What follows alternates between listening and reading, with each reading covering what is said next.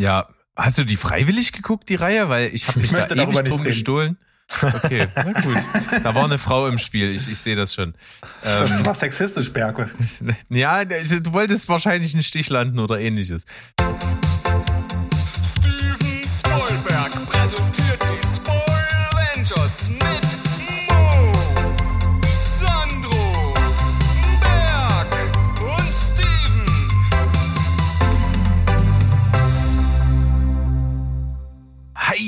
ho Welt da draußen. Wir sind wieder am Start, euer Lieblingsfilm- und Serienpodcast aus dem wunderschönen Leipzig. Steven Spoilberg. Eine Spezialfolge heute am Start. Woo! Und einer, ja, da ist Freude am Start. Da ist richtig Freude am Start.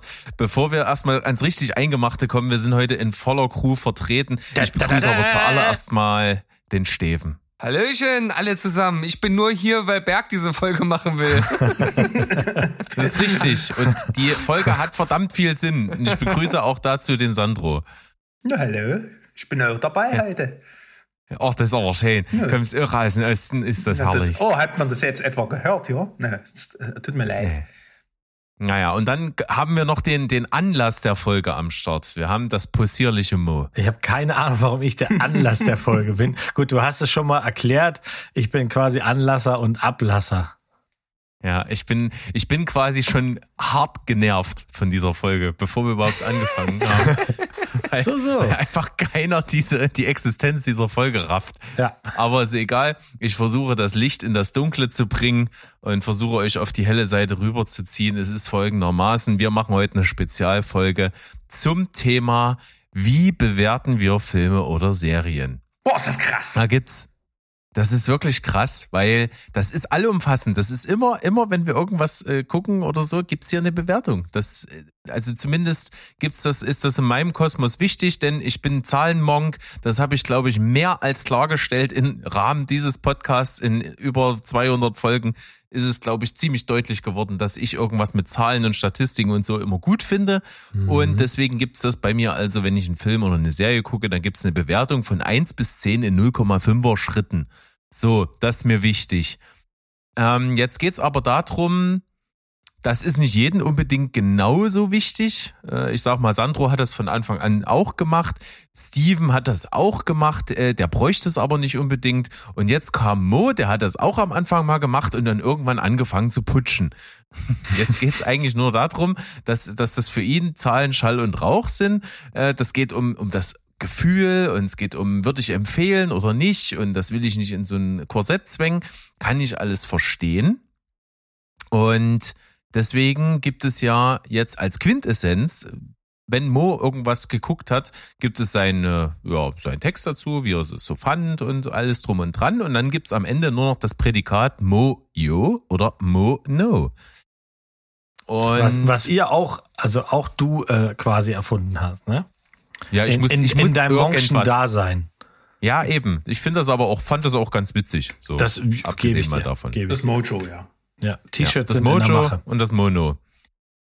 Jo, äh, das ist erstmal so der, der ganz grundsätzliche Ansatz dieser Folge. Jetzt geht's natürlich darum, hätten wir irgendwie mal ganz am Anfang unseres Podcasts machen sollen, was ist denn für uns eigentlich eine Bewertung? Was bedeutet das eigentlich, wenn ein Steven sagt, ich gebe dem Film eine 8 von 10? Oder was ist das, wenn ein Berg sagt, ich gebe dem Film eine 5 von 10? Ja, also, beim, beim Steven musste direkt dann einfach zwei Punkte abziehen. Kann man so machen, könnte Sorry. zu Problemen führen. Ah, wir haben nicht mal angefangen und der Sandro ist schon am Stänkern. So liebe ich ja, das. das. Deswegen bin ich hier. Ja. Wir wollten doch alle den Berg heute am Stuhl rumsägen, ne? Macht mal ja, ja, ihr, ihr werdet das schon hinkriegen, mich hier zur Verzweiflung zu bringen in dieser Folge heute. Aber nichtsdestotrotz, Spaß beiseite. Es gibt einen ernsten Punkt dahinter. Es gibt ja trotzdem einfach irgendwas, wie wir Filme und Serien wahrnehmen. Und da sind wir uns alle vier gar nicht mal so unähnlich. Und die Quintessenz daraus ist, dass ich einfach da draußen eine Bewertung machen möchte unbedingt. Und auf der anderen Seite vom Spektrum ist der Mo, der möchte das eben nicht. So. Aber trotzdem wird ja Mo auch immer über Filme reden. Und äh, da kann man ja äh, sozusagen jetzt einen Duden anlegen. Wenn man diese Folge richtig gemacht hat und richtig gehört hat, dann kann man einen Duden anlegen. Äh, Mo, Filmwertung, Filmwertung Mo Im besten Fall wäre das das Ziel der heutigen Veranstaltung, dass man weiß, okay, wenn Mo oder so oder so über einen Film redet, wenn er das oder das gut fand und das oder das bemängelt, was ist denn das ungefähr auf einer Wertung von eins bis zehn? Denn das muss man auf jeden Fall sagen. Eine Bewertung von Filmen in irgendeiner Art Schema ist nun mal gang und gäbe überall. Ob das eine Filmseite ist, ob das irgendwas anderes ist, da gibt's mindestens gibt's fünf Sterne oder es gibt eben eins bis zehn ganz klassisch.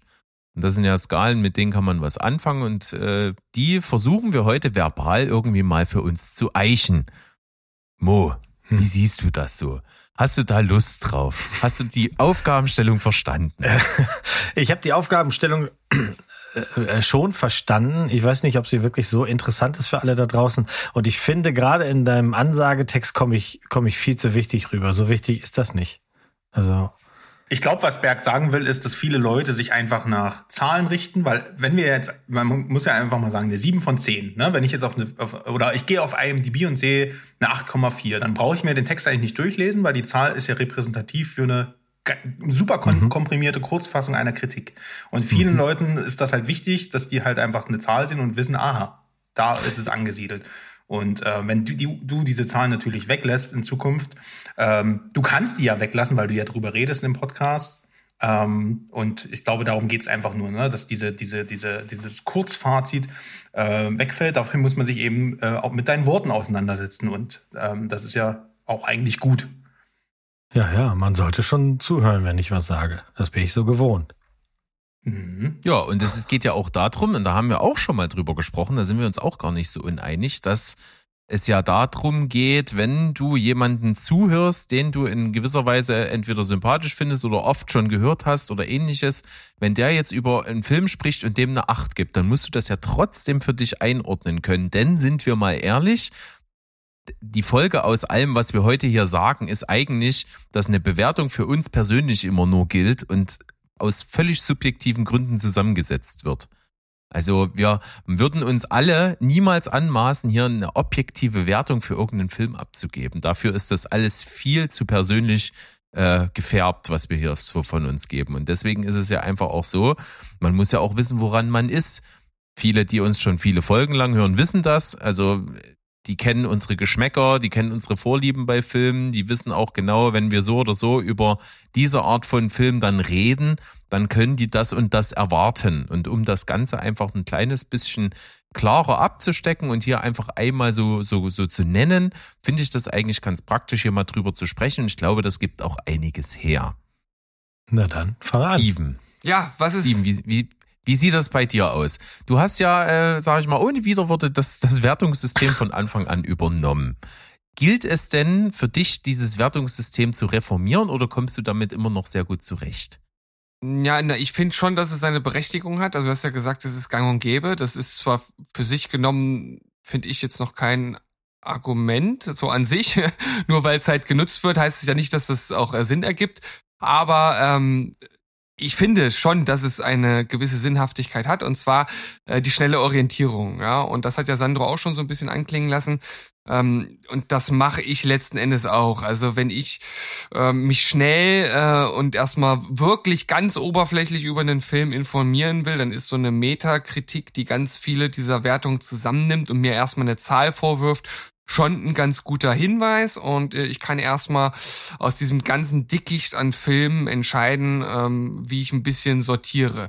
Äh, natürlich kann man da auch mal falsch liegen. Also es gibt ja so Filme, die von der Kritik komplett zerrissen wurden, wie zum Beispiel Sucker Punch. Ja, ich glaube, bei Metakritik liegt der auf jeden Fall im roten Bereich. Äh, für mich ist das ein Film, der so im unteren grünen Bereich liegt. Also so, was weiß ich, so zwischen sechs und sieben oder so. Ne? Ähm, also das kann auch schon mal nach hinten losgehen. Aber um erstmal einen guten Eindruck zu haben, ist das nicht schlecht. Wenn man dann aber wirklich was äh, über die Meinung äh, eines Kritikers äh, wissen möchte, dann sollte man sich schon halt einfach den dazugehörigen Text durchlesen oder halt die Kritik anhören und dann halt auf Grundlage dessen, was gesagt wird, entscheiden und nicht nur auf der Punktzahl an sich. Also ich stehe irgendwo, wie ihr merkt, so zwischen den Stühlen. Ja, Steven ist unsere Podcast-Schweiz hier am Start. Und ich genau. sag mal, es ist alles auch irgendwie nicht ganz falsch. Bei mir ist es ja auch so, ich möchte, ich, ich halte mich da sehr sklavisch dran fest, aber für mich ist auch so eine Bewertung, die ich in einem Film oder eine Serie gebe, halt auch keineswegs endgültig und auch manchmal schon nach einer Woche nicht mehr so richtig stimmig. Das hängt natürlich damit zusammen mit so Phänomenen, wie wir schon mal auch äh, gedacht haben. Ein Film, der nachwirkt, der dann irgendwie nach einiger Zeit dann doch irgendwie besser als unmittelbar danach im Gedächtnis geblieben ist oder eben ganz umgekehrt. Ein Film, den man super gut bewertet hat, nachdem man, den man sich nach zwei Wochen nicht mehr erinnern kann. Das kommt alles vor. Und ich habe mir die Mühe mal diesmal nicht gemacht, aber durchaus hätte ich das tun können, mir meine bewerteten Filme, das sind momentan so um die 1700 knapp, äh, anzugucken und mal zu schauen, welche Bewertung kann ich so aus dem reinen Gefühl und Gedächtnis heraus noch so wirklich annehmen oder wo denke ich mir, nee, das kann eigentlich gar nicht mehr so richtig stimmen. Also letztendlich kann, ich das nur rausfinden, wenn ich den jeweiligen Film nochmal schaue. Aber äh, auch bei einem groben, kurzen Überblick stelle ich fest, ja, das kann nicht alles mehr so jetzt zum jetzigen Zeitpunkt hinhauen. Also es sind am Ende auch ein bisschen Momentaufnahmen. So, ich würde einfach mal ganz kurz damit beginnen, das Filme und Serien gucken bedeutet ja für jeden von uns ein bisschen was anderes. Und wie wir denn das Ganze am Ende irgendwie finden, hängt ja auch wieder von der absoluten persönlichen Vorliebe ab. Ähm, deswegen wäre es ganz schön, was sind denn eigentlich so Sachen, die ihr von Filmen oder Serien erwartet? Und ich würde einfach mal, dass ihr ungefähr wisst, in welche Richtung das jetzt gehen soll, würde ich anfangen.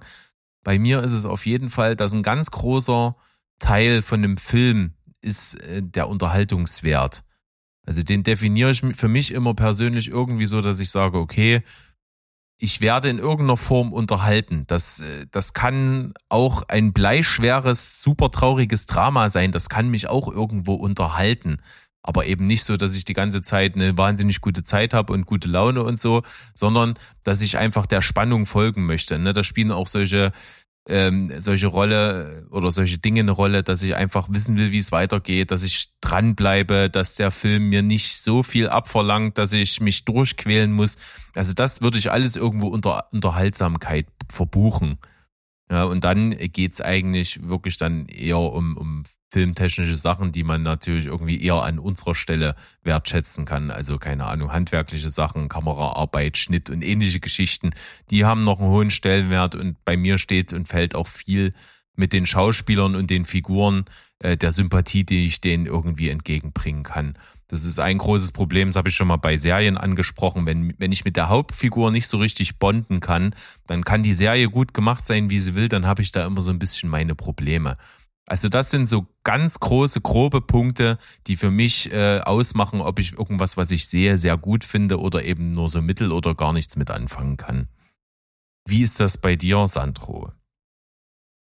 Oh, das ist so eine ganz, ganz äh, schwierige Frage, die mir auch die ganze Zeit durch den Kopf gegangen ist, als ich hier so meine äh, Liste angelegt habe. Ähm, also erst einmal ist es ja so, äh, ich bin ja jemand, der gerne rankt. Also ich finde Ranking super interessant, super spannend. Also ich ranke äh, Alben, ich ranke Filme, was sie sich Schauspielleistungen. Also das heißt, ich setze gerne ins Verhältnis. Und das mache ich natürlich auch, wenn ich Filme bewerte. Ähm, weil ich kann gar nicht, du hast ja erst gesagt, so ähm, das objektive Bewerten, dass ich finde, es gibt im Leben eigentlich auch nichts äh, Objektives. Alles ist ja irgendwo subjektiv beeinflusst von äh, deinen eigenen Erfahrungen oder was es äh, letztendlich oder vom, vom wirst von außen beeinflusst oder was auch immer.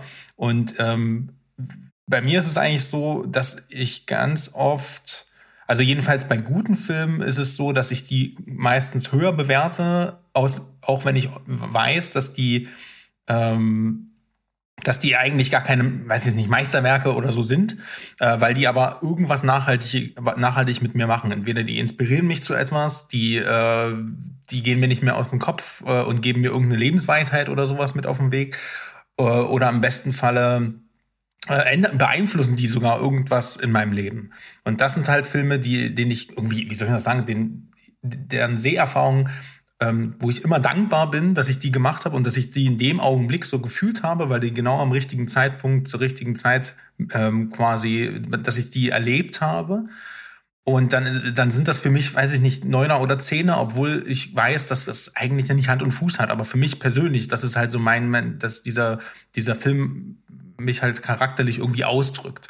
Ne? Und das ist so die eine Komponente und das kann man natürlich auch im Negativen sagen. Also es gibt äh, Filme, die ich abgrundtief hasse weil ich, weil ich aus irgendeinem Grund emotional von denen enttäuscht bin, obwohl ich genau weiß, eigentlich ist der jetzt gar nicht so schlecht. Ich lass mal die Kirche im Dorf, aber nee, ich möchte den dann einfach hassen, so, weißt du?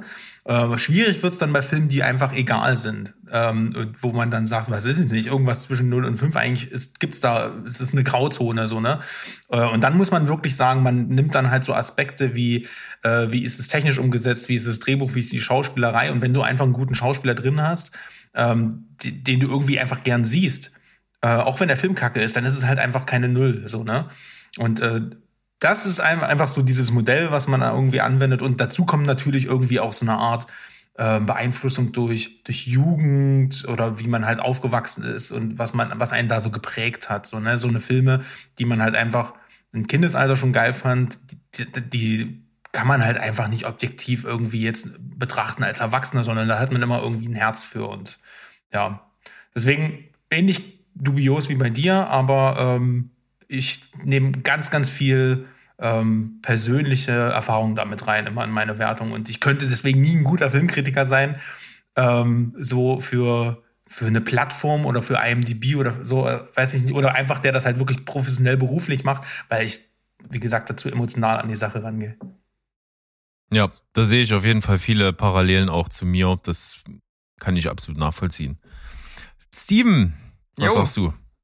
Ja, es wurde schon vieles gesagt, was bei mir letzten Endes ähnlich ist, wobei ich das bei mir eigentlich relativ einfach zusammenfassen kann, indem ich das ja schon auch so ein bisschen wie du formuliere, es muss mich in einer gewissen Art und Weise unterhalten und dabei meine ich jetzt nicht Unterhaltung im stupiden Sinne, dass ich einfach was brauche, was mich irgendwie beschallt, sondern es muss mich in irgendeiner Weise in irgendeiner Weise berühren, das muss irgendwas haben, was mich gefangen nimmt. Ja, das kann irgendwas super Spannendes sein, das kann was Lustiges sein, das kann auch was sein, von dem ich etwas lerne. Also ähm, inhaltlich kann mich das halt packen.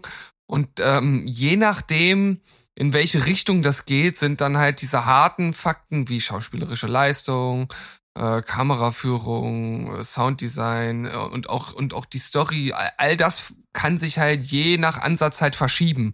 Deswegen kann ich das bei mir einfach so zusammenfassen, dass das sehr, sehr subjektiv ist und auch von Film zu Film im gleichen Genre sehr wechseln kann. Also ich bin da, bin da sehr wankelmütig. Okay, also wir drei schon mal sehr äh, gefühlsbetont. Jetzt bin ich gespannt, was da bei Mo ist. Wenn Kinder drin sind, dann kann es nur unter fünf Das ist schon mal scheiße. Nein, nee, nee, nee, so ist das ja nicht. Ich bin, ich, ich bin durchaus auch gefühlsbetont. Und ähm, das ist auch einer der Gründe, warum ich keine Zahlen mehr vergeben will. Weil man wird auf eine Zahl festgelegt, die in dem Moment, wo man was geguckt hat, so und so ist. Und dann tut sie dem dem Film nicht gut oder er wird dem nicht gerecht oder aber es ist zu überschwänglich und dann kriege ich äh, regelmäßig äh, vorgeworfen, du hast ja dem Film, hier hast du eine 8 gegeben, du Knecht, das ist aber eigentlich nur eine 6 oder das ist dies. Und nee. Also es muss was mit mir machen. Es muss, ähm, der Entertainment-Faktor ist ganz, ganz wichtig. Ich habe vorhin auch mal einmal mit Paula geredet darüber und hat sie auch gesagt, also wenn sie einen wirklichen Film gucken will, dann will sie von dem Genre, was sie sich aussucht, und das sind in der Regel immer dieselben Genres, will sie äh, pures Entertainment. Und wenn sie das kriegt zu 100 Prozent, dann ist das eine 10. Ja, da gibt's keine anderen Abstufung. Und wenn sie es nicht kriegt, dann ist eher so, naja, hm, ne, also so. Und bei mir ist es halt eben auch so, ich kann auch einen absoluten Indie-Film gucken, wo ich niemanden kenne. Also keinen der Schauspieler, nicht den, der den Film gemacht hat, keinen, der das geschrieben hat und, und die Musik ist vielleicht auch noch komplett neu. Und äh, es kann mich am Ende trotzdem rumhauen, ich kann aber auch den allergrößten Blockbuster gucken und kann genauso sagen, das feiere ich hier gerade dermaßen ab. Oder es ist halt eben ein Griff ins Klo. Ich, das ist immer so eine Momentaufnahme. Ich, ich bin auch anders als du zum Beispiel, Berg, der du Sandra Bullock ja so furchtbar hast. Es gibt Schauspieler, die mag ich nicht besonders, aber nur weil äh, hier die Amsel Elsgold irgendwo mitspielt, gucke ich trotzdem, weil ich erstmal sehen will, ob der es vielleicht dann besser gemacht hat als beim letzten Mal. Und wenn ich dann bestätigt werde, dann sage ich halt, ja, wurde ich mal wieder bestätigt, dass er ein Knirch ist, aber wenn nicht, ich lasse mich auch super gerne mal überraschen. Ist eine ganze Weile her, dass ein Film mich richtig überrascht hat, aber das gibt's. Das, das kommt schon vor. Ja, und das ist doch das Wichtigste. Also wir sind ja im Prinzip alle auf der Suche nach dem perfekten Film und das immer wieder. Und wenn man, wenn wir einen gefunden haben, dann sagen wir uns, ja, wann kommt der nächste? Also mhm. das ist schon so eine ewige Jagd, finde ich auch. Und es ist bei mir wirklich so, dass das hält nicht immer dem Test der Zeit stand. Das ist also bei mir genauso wirklich diese Momentaufnahme, wie ich das auch gesagt habe. Und es geht auch ja natürlich einfach um eine Tendenz. Und das ist so ein bisschen ja auch das, wo du drauf hinaus willst. Zumindest verstehe ich das und lese ich das auch so. Äh, du willst halt schon einfach sagen, okay, das ist eigentlich ein guter Film gewesen. Wie gut, da kann man sich jetzt drüber unterhalten, da kann man jetzt halt einfach drüber reden. Aber ähm, es gibt schon mal zumindest die Unterscheidung zwischen, ja, ist wirklich ein guter Film, den man gucken kann, oder es ist halt absoluter Schrott. Und ich sage ähm, mal, auf hm? Ja, sorry, nee, lass, äh, mach erst mal fertig. Ich habe, glaube ich, noch was ja. dazu. Also ich sage mal auch die Pole der beiden Extreme. Also entweder wirklich ein Film, den man hasst, dem man also wirklich auch eine 0 von 10 geben würde. Und auch der Lieblingsfilm mit 10 von 10 mit Herzchen. Das sind beide Sachen, also die sind, die sind objektiv, in Anführungsstrichen, selbst in unserer subjektiven Objektivität, nenne ich es jetzt mal, sind die auch keine Null und keine Zehn. Die Filme gibt's eigentlich nicht. Das ist wirklich absolut äh, bei einer Zehn mit Herzchen, wo man sagt, okay, das berührt mich, das finde ich einfach so gut, das ist für mich persönlich einfach das Ding. Und bei einer, bei einer Null von Zehn ist es wirklich auch sowas wie, ich will den jetzt einfach hassen aus Prinzip. Kein Film hat es eigentlich verdient, eine Null von Zehn zu sein, wenn man mal ganz ehrlich ist, weil... Du hast oh, doch nie Giraffe gesehen. Naja, gut, aber ich kann mir halt eben trotzdem, äh, da sind Leute beteiligt, da sind viele Leute beteiligt, die, die geben sich mehr oder weniger Mühe, aber die machen was, die produzieren einen Film, sei es drum. Also irgendwie steckt ja in, in vielen Sachen auch was drin. Also und wenn ich merke, da hat irgendjemand eine Vision gehabt, der hat einfach äh, das mehr schlecht als recht umgesetzt. Er hat äh, handwerklich und weiß ich nicht im Storywriting versagt, aber ich merke trotzdem irgendwo, da wollte jemand irgendwas gerne machen als Film.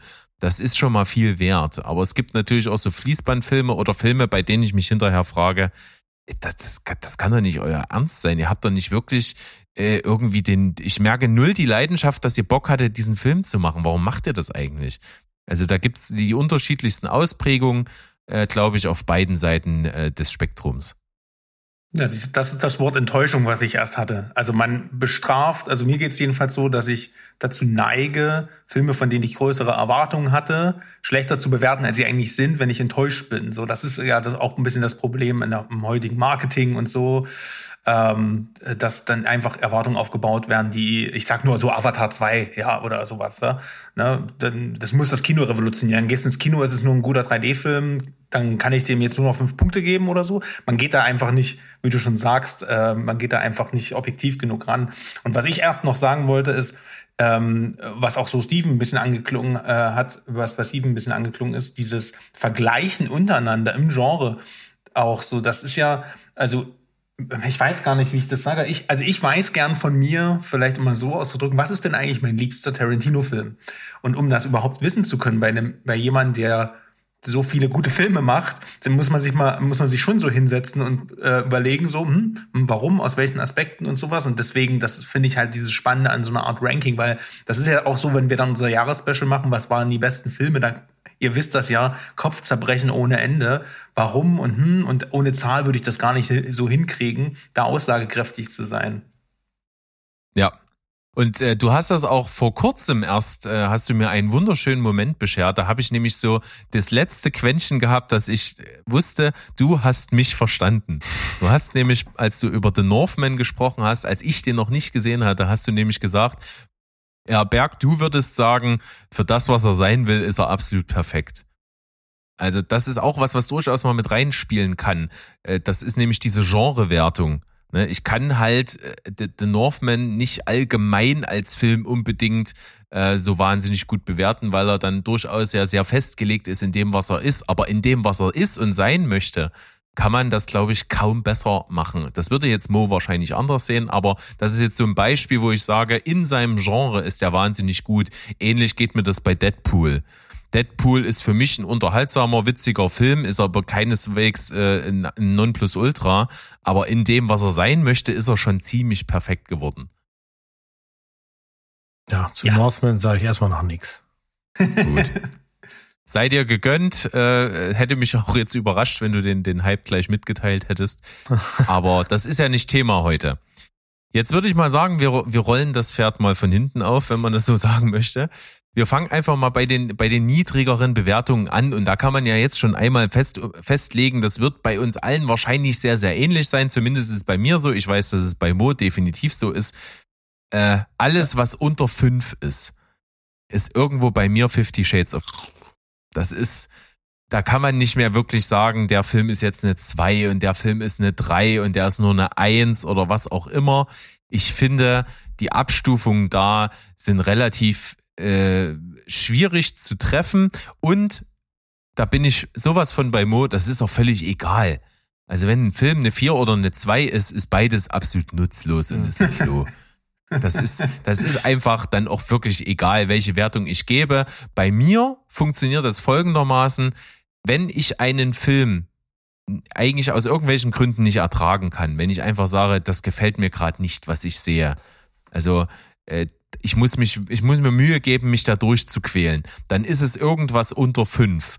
Und die Abstufung dessen, die mache ich dann wirklich nur so an so Einzelaspekten fest. Also wenn ein Film handwerklich sehr, sehr gut gemacht ist, wo man eigentlich sich nicht beschweren kann, also Kamera, Bild und Schnitt und so, ist alles solide, die Schauspieler machen keine groben Schnitzer, dann, dann ist es schon nicht so weit von der 5 weg. Dann ist es wahrscheinlich eher eine 4 oder ähnliches.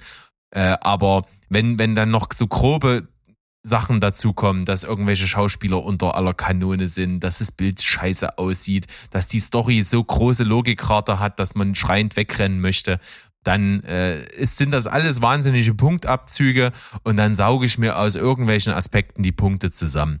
Wenn ich das jetzt mal in einer Zahl ausdrücken müsste, eine Eins von zehn ist für mich einfach ein Film, der absolut weh tut, der nichts gut macht, der mich im Gegenteil mit dem, wie er gemacht ist, einfach nur sauer macht und da können auch solche Aspekte, wie du gesagt hast, Sandro, reinspielen, dass ich sauig, saumäßig enttäuscht bin.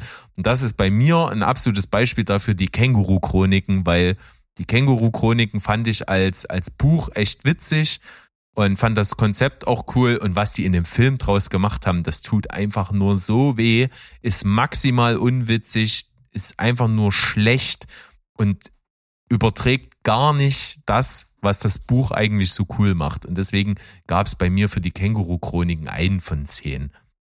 Und äh, jetzt ist natürlich einfach interessant, wie ist das bei euch? Sandro, was müsste bei dir ein Film machen, um eine 1 von 10 zu verdienen?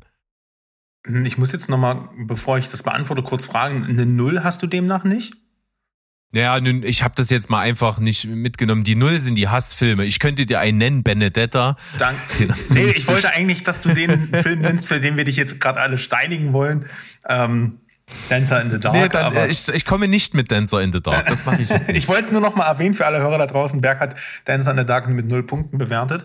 Ähm, gut, haben wir das auch erledigt. Ja, bei mir wäre tatsächlich eine Null Punkte wäre äh, Cats, äh, wäre eigentlich 0,5, weil ich ja 0,5.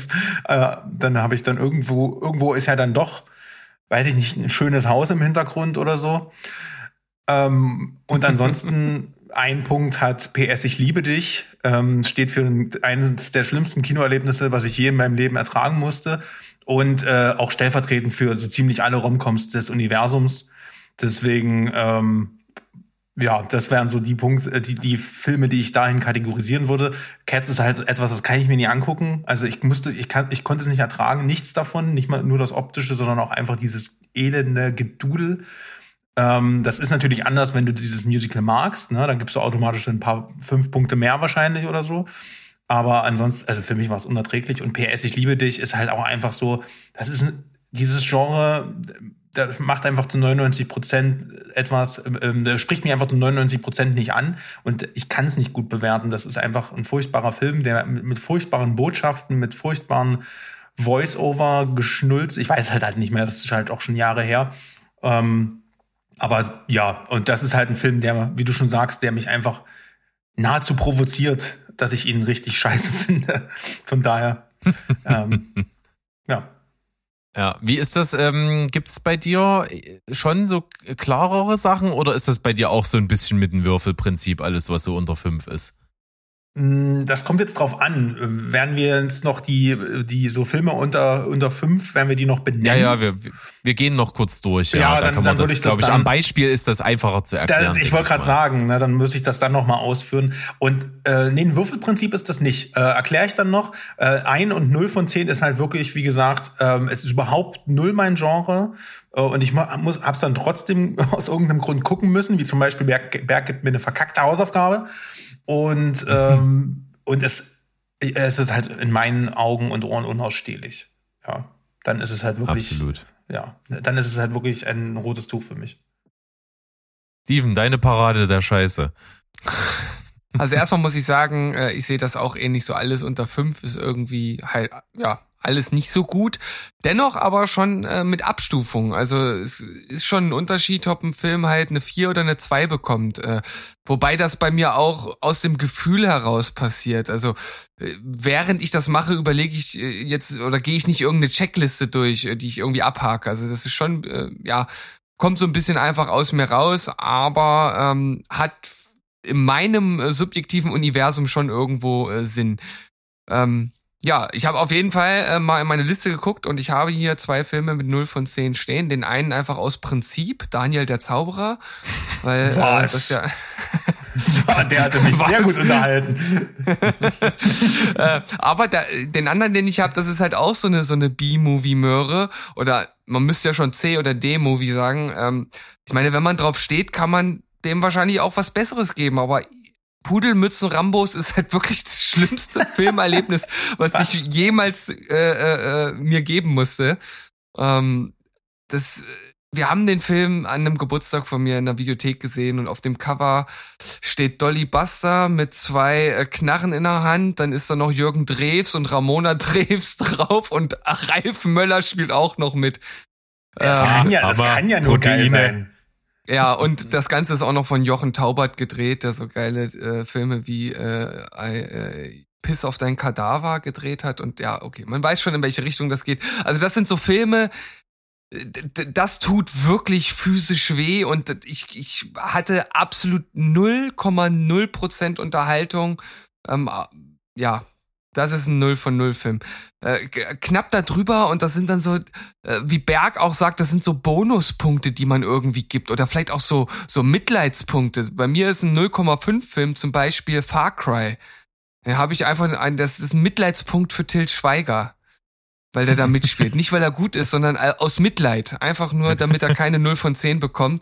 Weil das ist auch sowas, was physisch schon wehtut. Vor allem, weil das Ganze ja auf einem, äh, ja, sehr beliebten Spiel halt ähm, äh, basiert. Ja, und dann stuft sich das irgendwie so langsam hoch. Äh, Dragon Ball Evolution, eins von zehn, weil das einfach eine absolute Vergewaltigung des Mangas ist. Äh, das ist jetzt zum Beispiel wieder auch ein bisschen was Subjektives.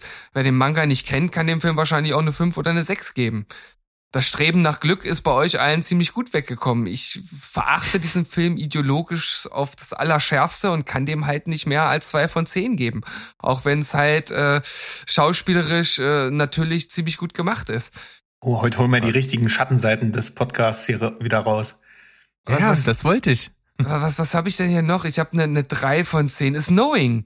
Das ist so ein Film, der fängt richtig gut an, der nimmt mich auch irgendwo in seinen Bann und reißt mit, dem, mit der zweiten Hälfte einfach alles komplett ein, was er sich bis dahin aufgebaut hat. Und das tut dann auch so weh, dass dieser Film so eine Richtung einschlägt, dass ich dann frustriert war einfach zum Schluss. Ja, und die Fallhöhe ist ja auch so extrem. Na, das vor allem, ja wirklich, ein der, Film, wo wir uns wirklich dachten, ey, wie geil ist das eigentlich? Und oh, ein bisschen Mystery und nein, wie krass ist das? Und dieser Flugzeugabsturz, diese ja, genau. ultra geile Szene. Ja, und, mega. Und Nick fucking Cage und, und dann diese letzten zehn Minuten, wo du da sitzt und, und dann fängt das so an, in so eine Richtung zu gehen und du denkst dir, nee, das meint ihr nicht? Nein. Da mache ich habt nicht noch mit. irgendeine andere Lösung. Ihr habt noch irgendeine andere Lösung. Das kann doch jetzt nicht euer Scheiß Ernst sein. Ja. Und dann kommt dieser Scheiß Ernst und uns wird noch mal schlimmer. Ja. Aber um Gottes Willen, naja, okay. Ja, äh, ah. genauso äh, ein ähnliches ideologisches Problem wie bei äh, äh, Pursuit of Happiness war auch bei äh, London Has Fallen. Eigentlich ein solider Actionfilm, aber also das ist jetzt so eine Propagandabotschaft, die dahinter steht, wo ich dann sage, das kann ich mir dann halt auch nicht geben. aber irgendwo ist er auch solide gemacht, deswegen hat er eine 3,5 bekommen. Ähm, oder anderer ganz subjektiver Einschlag war, äh, und das ist nun wirklich seit Ewigkeiten, äh, äh steht er hier in der Liste, ich habe den lange nicht gesehen, ist Street Fighter, die entscheidende Schlacht. Die Verfilmung des, des Computerspiels. Warte mal, ist das die entscheidende Schlacht? Ist das ein deutscher Sub Subtitle oder ist das, äh, also es ist schon der mit Jean-Claude Van Damme? Ja, genau. Was hast du dem gegeben? Ich bin gleich raus hier aus dem Podcast, das kann ja nicht wahr sein. Ja, ich habe dem eine 4 von 10 gegeben, weil oh. äh, ich halt ja, das ist ein scheiß Film, aber da. Nee, äh, der, ist, der, der ist viel zu niedrig bewertet, der ist geil. siehst du? Siehst du? Der, der okay. mindestens eine 8. naja, ah. es, ist, es ist schon eine Action-Gurke, aber es ist halt äh, irgendwo so ein B-Movie-Trash-Fest. Vielleicht würde ich das jetzt sogar besser bewerten als damals. Ich bin Keine für Ahnung, ich, fand, ich, ich, ich war ein bisschen enttäuscht, weil der eigentlich mit, mit Street Fighter an sich nicht so wirklich äh, viel zu tun hatte. Da fehlten die, die Signature Moves und so weiter. Ähm, Habe ich ja auch noch eine 5 von 10, sicherlich. Da sind wir dann, äh, wie gesagt, so bei dieser das würde ich dann erstmal noch gesondert machen. Bei 5 von 10 sind wir uns wahrscheinlich einig, da sind wir in der absoluten Mittelmäßigkeit gelandet. Okay, ich, ich habe jetzt auch, auch schon ewig geredet, deswegen gebe ich jetzt mal ab. Frage an den Moderator. Ja, die drei von zehn und vier von zehn, soll ich die noch nennen oder ja, die, die noch? Der, dann dann mach erst mal die genau, dann ich mach die noch, jeder mach das die ab. noch mal schnell schnell durch, äh, weil eigentlich kann ich nur zustimmen. Eine zwei von zehn ja. wäre von mir Terminator, alles äh, Gen Nices und Dark Fate, weil einfach äh, habe ich mich schon drüber geäußert und krieg nur wieder Halsschlagader, wenn ich weiter drüber rede, weil Vergewaltigung eines der hm. schönsten Filmfranchises aller Zeiten. Ähm, und das ist natürlich auch sehr viel mit Hass für diese Filme verbunden, weil eigentlich sind die handwerklich ganz gut gemacht. Also wäre niemals eigentlich eine 2 von 10, aber ich hasse die einfach, ich möchte die auch hassen. So. Ähm, 3 von 10 wäre für, äh, wär für mich Suicide Squad, und zwar der von David Ayer.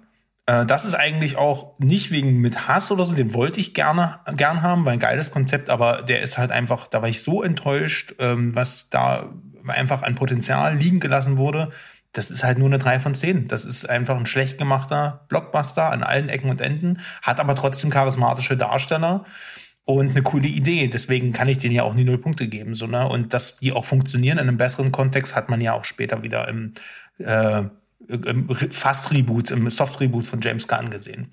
Äh, vier von zehn gebe ich Eclipse bis zum Abendrot. ich muss echt überlegen. ähm, es ist für mich der beste Film der Reihe. Die Reihe ist trotzdem zum Kotzen, aber irgendwie war der ganz gut. Und ähm, ja, fünf von zehn machen wir später, ne? Hast du gesagt? Ja, hast du die freiwillig geguckt, die Reihe? Weil ich habe mich ich da ewig drum gestohlen. Okay, na gut. Da war eine Frau im Spiel, ich, ich sehe das schon. Das ähm, war sexistisch, Berg. Ja, du wolltest wahrscheinlich einen Stich landen oder ähnliches. Anders kann ich mir das nicht erklären. Berg, es, es wird nicht besser. Nee, ja, wollte gerade sagen. Okay. Ich war schon, ja, ich war schon immer Fan von Robert Pattinson, so. Nicht erst jetzt, wenn alle ihn cool finden. Ja.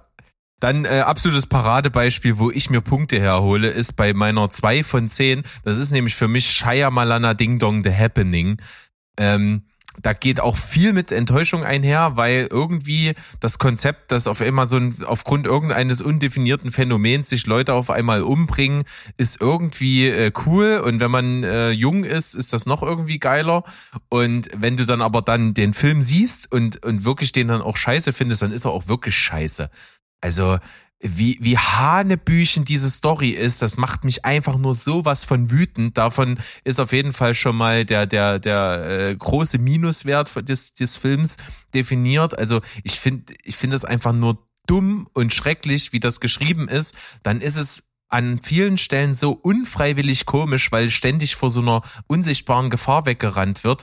Also was kann ich noch irgendwie rausholen? Ich finde, er ist, er ist optisch so vom Schnitt her und, und, und wie das so rüberkommt, vom, vom Feeling, ist es ganz cool gelungen. Deswegen gibt's da schon mal einen Gnadenpunkt und es gibt einen für Marky Mark, weil Mark Wahlberg macht jeden Film besser. Das ist ein Typ, das ist auch kein Riesenschauspieler, aber es ist einfach ein Sympath. Ich finde Filme, wenn er mitspielt, automatisch besser. Deswegen gibt's hier noch einen Punkt. Deswegen ist der Happening für mich zwei von zehn. So.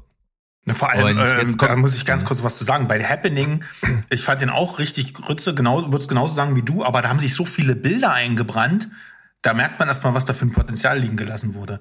Ja, allein, der, allein das mit dem Rasenmäher, das wünsche ich mir immer beim Nachbarn, wenn der Sonntag früh um neun anfängt, dass dem das auch passiert. Also, ähm, ihr wisst, welche Szene ich meine. Ja. Aber das ist, ja, also das ist, das ist nochmal umso dramatischer, finde ich, wenn ein Film das Potenzial eigentlich zu einem absoluten Genremeisterwerk gehabt hätte und dann kommt sowas bei raus.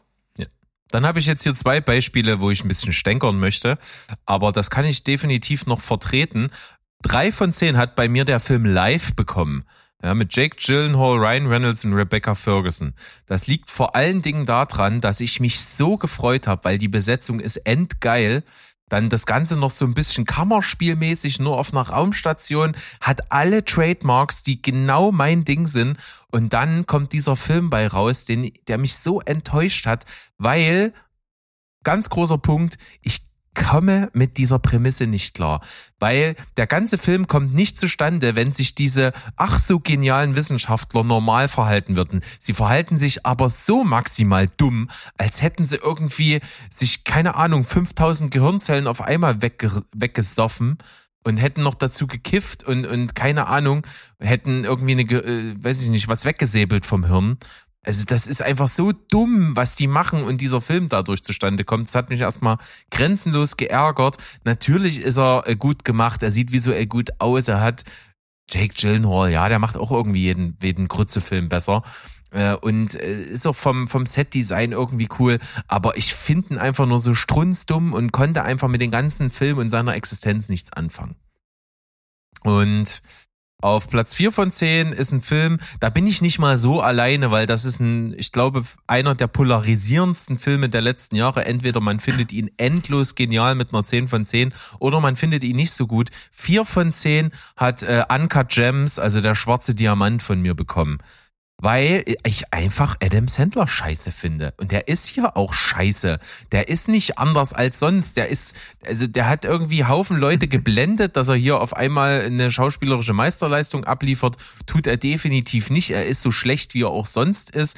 Aber der Film ist natürlich äh, für das, was er sein will, und da sind wir wieder bei dem, ziemlich geil gemacht. Also er will anstrengend sein, er will Stress verursachen beim Zuschauer. Er will diese Gehetztheit und dieses dieses Scheinleben dieser dieser äh, dieser Welt, die der präsentiert, irgendwie rüberbringen. Und das macht er schon ziemlich geil. Aber das ist einfach nur so unerträglich anstrengend in diesem Film. Und dann noch Adam Sandler. Tut mir leid, da gibt's bei mir nur vier von zehn. Hm. Ja. So, jetzt gucken wir mal, was Mo südlich des, des Mittelmäßigkeitsäquators so zu bieten hat. Ja. Wir, wir erwecken ihn aus dem Koma. Ja, ja, Ja. ja. Also, Aber ist ja wichtig, dass wir vorweggegangen sind, damit er so ein bisschen weiß, okay, Nee, nee, wo nee, gehen nee, die nee. anderen hin und also ja. normalerweise ist das so, ähm, eins bis drei sind in der Regel Abbru- Abbruchsfilme. Äh, anders als ihr höre ich dann auch einfach auf. Dafür bin ich mir selber zu wichtig, als dass ich das dann noch, noch zu Ende bringe. Es gibt also eine ganze Reihe Abbruchsfilme, die man jetzt einfach frei nach Verfügung auf die Plätze eins bis drei äh, kleben kann. Ähm, Zum Beispiel, du warst gerade bei Adam Sandler, Jack and Jill ist so ein Ding. Das ist einfach so ins Gesicht und blöd und dumm die ganze Zeit. Das müsste man verbrennen auf dem Haufen. Dazu auf denselben Haufen kannst du alles von Uwe Boll werfen. Immer. Also ich finde den Far Cry, kannst ne? den auch mit draufwerfen, den Typen eigentlich. unnütz, unnütz und einfach nur nervig. Und die Filme, wenn die Filme wenigstens geil wären für seine, für seine Anstrengendheit, die, die man ertragen muss, wenn so Interviews gibt oder sowas, aber ist ja eben auch nicht der Film. Natürlich gehört Giraffe auf denselben Haufen, den keiner von euch gesehen hat und davon würde ich auch abraten, ist einfach totaler öder Kack. Für mich aber eben auch so Filme, die durchaus auch polarisieren, nämlich die meisten finden den gut. Ich hasse Zuländer, also aus ganzem Herzen. Das war einer der ersten, an den ich mich aktiv erinnere, dass ich aus dem Kino gegangen bin. Aber auch so Ähm, stampfend so, ne? So richtig Nee, schock. äh, nee, eher so nach dem Motto, ja, dann bleibt ihr doch hier sitzen, ihr voll Spastis. Ähm, gefolgt von sowas, also Space Jam 2 hatten wir erst kürzlich. Also das ist bei mir ein Abbruchsfilm unter 1 bis 3. Ganz klar auch darunter ge- Aquaman. Ich habe es auch zweimal versucht, aber der ist einfach What? von vorne bis hinten. Die Schauspieler sind, What? das CGI ist? Wie die unter Wasser aussehen, ist What? Das wird auch nie wieder gut und ich Die werde, objektivste Folge der Welt hier. ich werde, Ja, nie, mega. Ich werde auf gar keinen Fall, wenn sie sich trauen, Aquaman 2 rauszubringen, mit dieser dummen Schnalle dann auch noch in der Hauptperson, werde ich auf gar keinen Fall gucken, denn kriegt nicht mal eine Chance. Anyway, ähm, äh, kommen wir mal zu vier. Zu vier, vier kann auch in die Abbruchsparte geraten. Aber vier ist oftmals auch, da treibt es die Neugier. Bei mir zum Beispiel ist die vier Cats. Und zwar nicht, weil vier, Weil das Angst heißt. nee, sondern äh, eine vier, weil ich den tatsächlich zu Ende geguckt habe. Was ich nicht abbreche, kann keine drei sein. Und Cats habe ich nicht nur, nicht nur zu Ende geguckt, ich habe den zweimal gesehen. Weil ich mir gedacht habe, das kann ja nicht alles gewesen sein, weil es ging ja damals das Gerücht, oh Gott, äh, die, die den ganz früh gesehen haben, die haben eine frühe Fassung und später ist es besser, was das CGI angeht. Ich kann euch sagen, nee. Das war, die erste Fassung war eine Katastrophe und die zweite ist genauso scheiße. Da hat sich nicht viel geändert. Ähm, Du bist ein mutiger Mann, Mo. ich habe das sehr amüsant einfach da wurde bei getrunken, da wurde bei erzählt, da wurde bei sich beömmelt, wie dumm die aussehen und wie traurig das ist, dass da auch äh, wirklich gestandene Schauspieler in diese komischen Fellpartituden da reingestopft worden. Also ich meine Judy Dench, Aua und, und Idris Elba. Aua. Einzig po- Cavity. aber einzig positiv auf jeden. Fall. Taylor Swift macht alles besser, auch, auch hier. Ähm, ist, ist, aber anyway, das sind, das sind so Namen. Bei mir auf der 4 ist halt eben auch sowas wie jetzt aus jüngsterer oder jüngerer Zeit Matrix, Matrix 4 ist bei mir auch eine 4. Ich habe ihn zu Ende geguckt, aber es hat keinen Spaß gemacht. Und äh, da möchte ich auch nicht nochmal drüber reden. Schade. Ich, ich möchte an der Stelle nur, nur festhalten, dass ich Zuländer 8 von 10 gegeben habe. Tut, tut, tut, tut. Naja, für- für das die da draußen, die das nicht mehr, gucken. für, für die da draußen, die das nicht kennen, das war gerade, ich habe aufgelegt und dann hört man, naja, anyway. Nee, acht von Sehr zehn. schön. Seltsam. Also ich, ich, ich bin, äh, also im Gegensatz zu euren Bedenken im Vorfeld bin ich absolut begeistert bis jetzt von der Folge. Ähm, Die ist ja auch nur für einfach mal ins- Ja, ist Und ja wir auch sind erst okay bei der so. Hälfte. Eben. Na, warte Siehste. jetzt. Und Hälfte. Hälfte ist ein gutes Stichwort, denn es geht um die Mittelmäßigkeit. Es geht also um eine 5 von 10 und ich glaube, in jeder Skala ist der Mittelpunkt einfach immer der, wo es eben um die pure Mittelmäßigkeit geht. Also für mich ist eine 5 von 10 ein Film, der in mir nichts auslöst, der mich weder dazu animiert, dass ich ausmache, aber auch bei dem ich äh, nicht viel Freude empfinde, also eigentlich gar keine, dass ich einfach nur sage, ja, der kann existieren, das ist okay und ich habe ihn gesehen und er hat mir nicht wehgetan, er hat mir aber auch nichts gegeben. Also das kann entweder das sein oder es ist ein Film, ich benutze nämlich die 5 von 10 ganz oft für Filme, bei denen ich mich null entscheiden kann, was ich geben soll, bei denen ich ratlos davor sitze und mir sage, das war der Hammer, aber das war der absolute Schrott in diesem Film, wo sich Sachen einfach die Waage halten, wo man eben so auf der einen Seite sagt, das, das war so meisterlich, das war so brillant und auf der anderen Seite sagt, äh, es ist, das kann eigentlich kein Mensch sich antun. Äh, Das war lange Zeit bei mir zum Beispiel Antichrist. Antichrist von Lars von Trier ist ein Film, der ist handwerklich, visuell, symbolisch, von der Stimmung her ist das ein unglaublich geiler Film. Aber was da so ideologisch, inhaltlich so rüberkommt, ist also mehr als fragwürdig zum Teil. Mittlerweile äh, kann ich mich damit wesentlich besser anfreunden und finde den sehr gut. Also der ist jetzt irgendwo, schwebt der zwischen acht und neun rum bei mir. Aber das war so ein Film, wo ich mich lange nicht entscheiden konnte. Wenn ich jetzt definieren möchte, so ein Film, der wirklich einfach so dahin geplätschert ist und wo ich mir sage, also wenn es den Film nicht gäbe, da würde niemand irgendwie groß aufschreien, ist bei mir, äh, und ich denke wieder mal ein bisschen Neues aus der Welt mit Tom Hanks und äh, Helena Zengel. Das ist für mich so ein Film, wo ich mir dachte, ey, was wollt ihr eigentlich von mir? Das ist so stinkend langweilig, langweilig und hätte eigentlich Potenzial gehabt. Ähm, für mich 5 von 10 Neues aus der Welt. Mhm. Sandro, deine Mittellinie. Also ja, ich äh, habe hab auch auf der 5 ist auch für mich so ein, so ein ähm, äh, ja, so, so, so eine Friedenspfeife, so irgendwie Aspekte des Films sind meisterhaft. Aspekte des Films sind eigentlich, wenn ich jetzt mal richtig äh, aus, aus Kritikersicht oder als, ähm, wenn ich es filmhandwerklich betrachte, ist es halt äh, absolutes Klo. Und ich dachte, es gibt keinen Film, der das besser repräsentiert als Sharknado 3. oh hell no. Oh äh, weil ich finde, das ist eigentlich der der Inbegriff des geilen Trash-Movie-Party-Films. Also ich, es ist auch einer der Filme, den ich sehr, sehr oft gesehen habe. Wahrscheinlich mit am meisten, was, was dieses Trash-Genre angeht. Äh, ich meine, ab, ab Teil 3 ist halt dann auch, ähm, äh, oh Gott, na, The Hoff dabei. Und äh, das wertet, den, wertet natürlich jeden Film auf. Auf der anderen Seite ist es natürlich einfach nur schlecht gemacht wie Sau, äh, mit Absicht schlecht gemacht. Äh, es ist nie, kein Effekt sitzt da, wo er soll. Greenscreen äh, brauchen wir nicht drüber reden. Und äh, ne, dafür, dass es eine, eigentlich ein Horrorfilm sein soll, ist, lachst du irgendwie zu viel.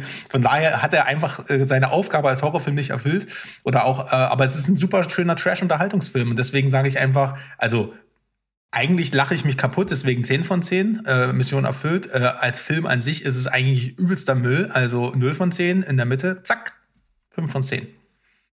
Aber bitte, wer ja. den Film noch nicht gesehen hat, bitte unbedingt Sharknado 3 gucken. Ihr kommt da auch glaube, rein ohne die ersten beiden. Und ich glaube auch, der Film ist so ein ganz gutes Beispiel für einen Punkt, den ich vorhin mal hatte. Der kann halt keine 0 oder 1 von 10 bekommen, weil du merkst schon, dass, also ich glaube, die Leute, die den gemacht haben, die hatten schon Bock, irgendwie so eine Scheiße zu drehen. Und die sind sich auch bewusst, dass sie so eine genau, Scheiße drehen. Das ist es nämlich, halt die trotzdem. Wissen's. Ne? Und, und die Schauspieler haben halt auch Bock. Und ich stelle mir das ehrlich gesagt richtig geil vor, am Set an so einem Film mitzuwirken. Ja, alleine glaub, wenn Tyra Reed versucht mega. zu schauspielern, das ist so lustig. Also wirklich, kannst du echt. Ja. Naja. Absolut. Steven. Ja. Pures Mittelmaß? Äh, pures Mittelmaß, also wenn ich hier so meine Fünfen durchgucke, äh, sind da sehr viele Fortsetzungen dabei. Also Filme, die im Grunde genommen den Plot des ersten Teils wiederholen. Ja, Terminator 2. das wäre jetzt auf jeden Fall ein Paradebeispiel bei einem Film, der das viel, viel besser macht als der erste Film. Also zumindest meiner Ansicht nach. Der ist, hat natürlich keine 5 von 10. Aber ähm, was habe ich hier drin? Man in Black 2 habe ich da drin. Ich habe äh, drei Engel für Charlie, volle Power, äh, Transporter The Mission, äh, äh Predators, Hangover 2. Das ist ja, also Hangover 2 ist praktisch wirklich das Paradebeispiel. Gleicher Plot, äh, gleiche Gags, ähm, einfach völlig egal im Grunde genommen. Aber eine gewisse Unterhaltungskomponente hat er und er ist halt auch solide gemacht, deshalb 5 äh, von 10. Ähm, Predator Upgrade, also noch so eine Fortsetzung, die hier mit reinpasst. Ja, also ich denke, Prinzip ist klar. Also so Fortsetzungen, die irgendwie nichts neu machen, aber irgendwo trotzdem solide sind, haben eine 5 von 10 äh, von mir, äh, ähm, kriegen äh, diese von mir verpasst. Dann gibt's so Filme wie äh, Die Agentin. Berg, du erinnerst dich, haben wir zusammen im Kino gesehen. Hatte gute, hatte gute Ansätze, war schauspielerisch irgendwie auch besser, als man irgendwie erwartet hat und hat mich dann tierisch geärgert, weil das einer der wenigen Filme ist, der einfach wirklich kein Ende hat. Also der hört halt einfach auf und der Film ist einfach nicht zu Ende. Also ja, hört mit einem Film auf und dann denkt man sich so, hä, was, was, was soll das? Also da kann man auch nichts, äh, kein verstecktes Ende irgendwie drin finden und das fand ich unglaublich unbefriedigend, weil der Film auch viel Potenzial hatte ansonsten. Ja, generell geht's auch viel um Potenzial. Also zum Beispiel auch Max Payne ähm, hat wieder den Mark Wahlberg-Bonus, ist irgendwie von seiner Machart auch äh, solide gedreht, hat versucht, das äh, Spiel irgendwie einzufangen und deshalb war der nicht schlecht, aber hat so viel verschenktes Potenzial. Oder In meinem Himmel von äh, Peter Jackson. Er hat halt so ein paar Dinge, die mich unglaublich stören, wie diesen unglaublich stereotypen äh, Pädophilen oder das äh, dieses äh, esoterische Gehabe am Ende, das fand ich am schlimmsten mit, wo ich auch denke, hätte ein geiler Film sein können, vor allem weil es auch optisch gut gemacht ist. Aber dann reicht's halt nicht zu mehr als fünf von zehn. Eine sehr junge Rolle von Saoirse Ronan, oder? Ja, genau. Ja, ne? Ja, das sind so die, die, die, die, die fünf von zehner oder so, so Komödien, die irgendwie hätten, äh, viel äh, besser hätten sein können, zum Beispiel Cop Out ähm, oder die etwas anderen Cops. Ähm, das sind so, ja, Filme, die einfach viel verschenkt haben. Super. Kann ich absolut nachvollziehen. Mo? Ja, ja, ja. Also Fünferfilme bei mir in der Definition Die sehe ich zu Ende, aber sie sind keine Empfehlung. Also wenn mich jemand fragt, soll ich den gucken, dann sage ich nö. Aktuell zum Beispiel, ein schönes Beispiel ist Morbius. Das ist für mich so ein typischer Fünfer. Der tut beim Gucken nicht weh, aber das ist an sich schon kein schöner Satz, weil du eigentlich ja Spaß haben sollst und da hat man nicht besonders viel Spaß.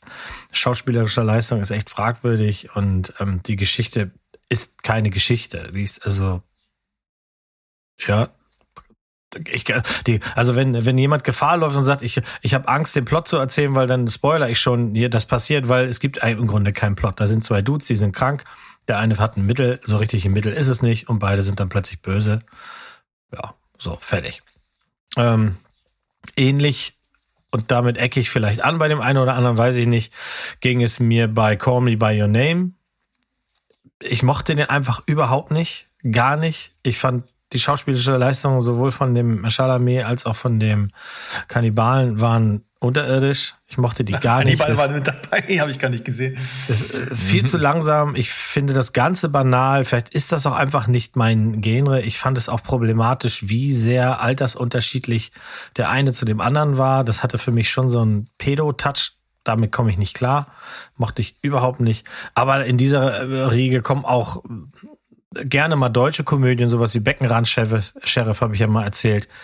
Das ist höchstens eine 5. Blade 3 ist eine 5. Äh, Bubble fand ich ja furchtbar und Deep Water finde ich ja noch schlimmer, aber die sind alle so im Fünferwasser, weil zu Ende geguckt und äh, Ambulance, ja, ist auch eine 5 bei mir, sowas halt. Wenn ich auch. Stell dir vor, Ambulance ohne Jake Gyllenhaal, wo der gelandet wäre. Na, naja, man weiß es nicht. Ja. Der hat so viel falsch gemacht, der Film. Aber lassen wir das. Ähm, das sind so Fünfer und wie gesagt, wenn mich jemand von euch fragen würde, dann würde ich sagen, den muss man nicht gucken. Aber ich weiß auch, dass ich dazu neige, mal eine 5 zu vergeben, weil wenn ich mich gelangweilt habe, dann ist das eine 5. Weil äh, wenn ich mich nicht gelangweilt hätte, dann wäre es eine 6. Und wenn es noch schlimmer als Langeweile wäre, dann wäre es eine 4. Also äh, habe ich halt allerhand in der Fünfer-Sparte zu bieten. Ja, schön. Da sind wir uns auch alle sehr ähnlich und ich glaube, das wird sich bis zum Schluss nicht groß wandeln. Es ist aber nur witzig, wie, wie das sich dann manchmal auf gewisse Filmunterschiede hier auswirkt. Kommen wir mal zu dem, was besser ist. Und ich würde jetzt einfach schon mal mich so weit bei mir aus dem Fenster lehnen. Alles, was ab sechs aufwärts ist, ist irgendwo ein guter Film. Und bei mir definiert sich das eigentlich eher, dass er eine, nur, nur in Anführungsstrichen eine 6 hat. Das ist wirklich bei mir so ein Kriterium. Ich würde einen 6 von 10 Filmen nicht unbedingt empfehlen. Würde ich nicht sagen, ja, solltest du gucken oder so, sondern da würde ich wirklich schon sagen, wenn du auf das oder das oder das stehst, dann kannst du da echt mal reingucken. Vielleicht gefällt es dir sogar besser als mir. Das ist für mich so ein typischer 6 von 10. Das sind also meistens Filme, die von vom Potenzial her schon sehr gut sind, die irgendwie eine gute Grundidee haben oder eben irgendwie besonders gut gemacht sind. Und die sechs kommt dann eigentlich eher zustande durch Abzüge. Irgendwelche groben Schnitzer, das war nicht so besonders, das hätte besser sein können, das war irgendwie äh, nicht mein Fall oder ähnliches. Also das, das ist meistens sind es alles gute Filme, was eine Sechs hat, aber irgendwie durch irgendwas einen Abzug bekommt. Bei mir ist eine ganz typische 6 von 10 The Power of a Boring Dog. Das ist für mich ein Film, der eigentlich wahnsinnig gut ist, aber dieses angeblich so wahnsinnig Gute kommt bei mir so überhaupt nicht an.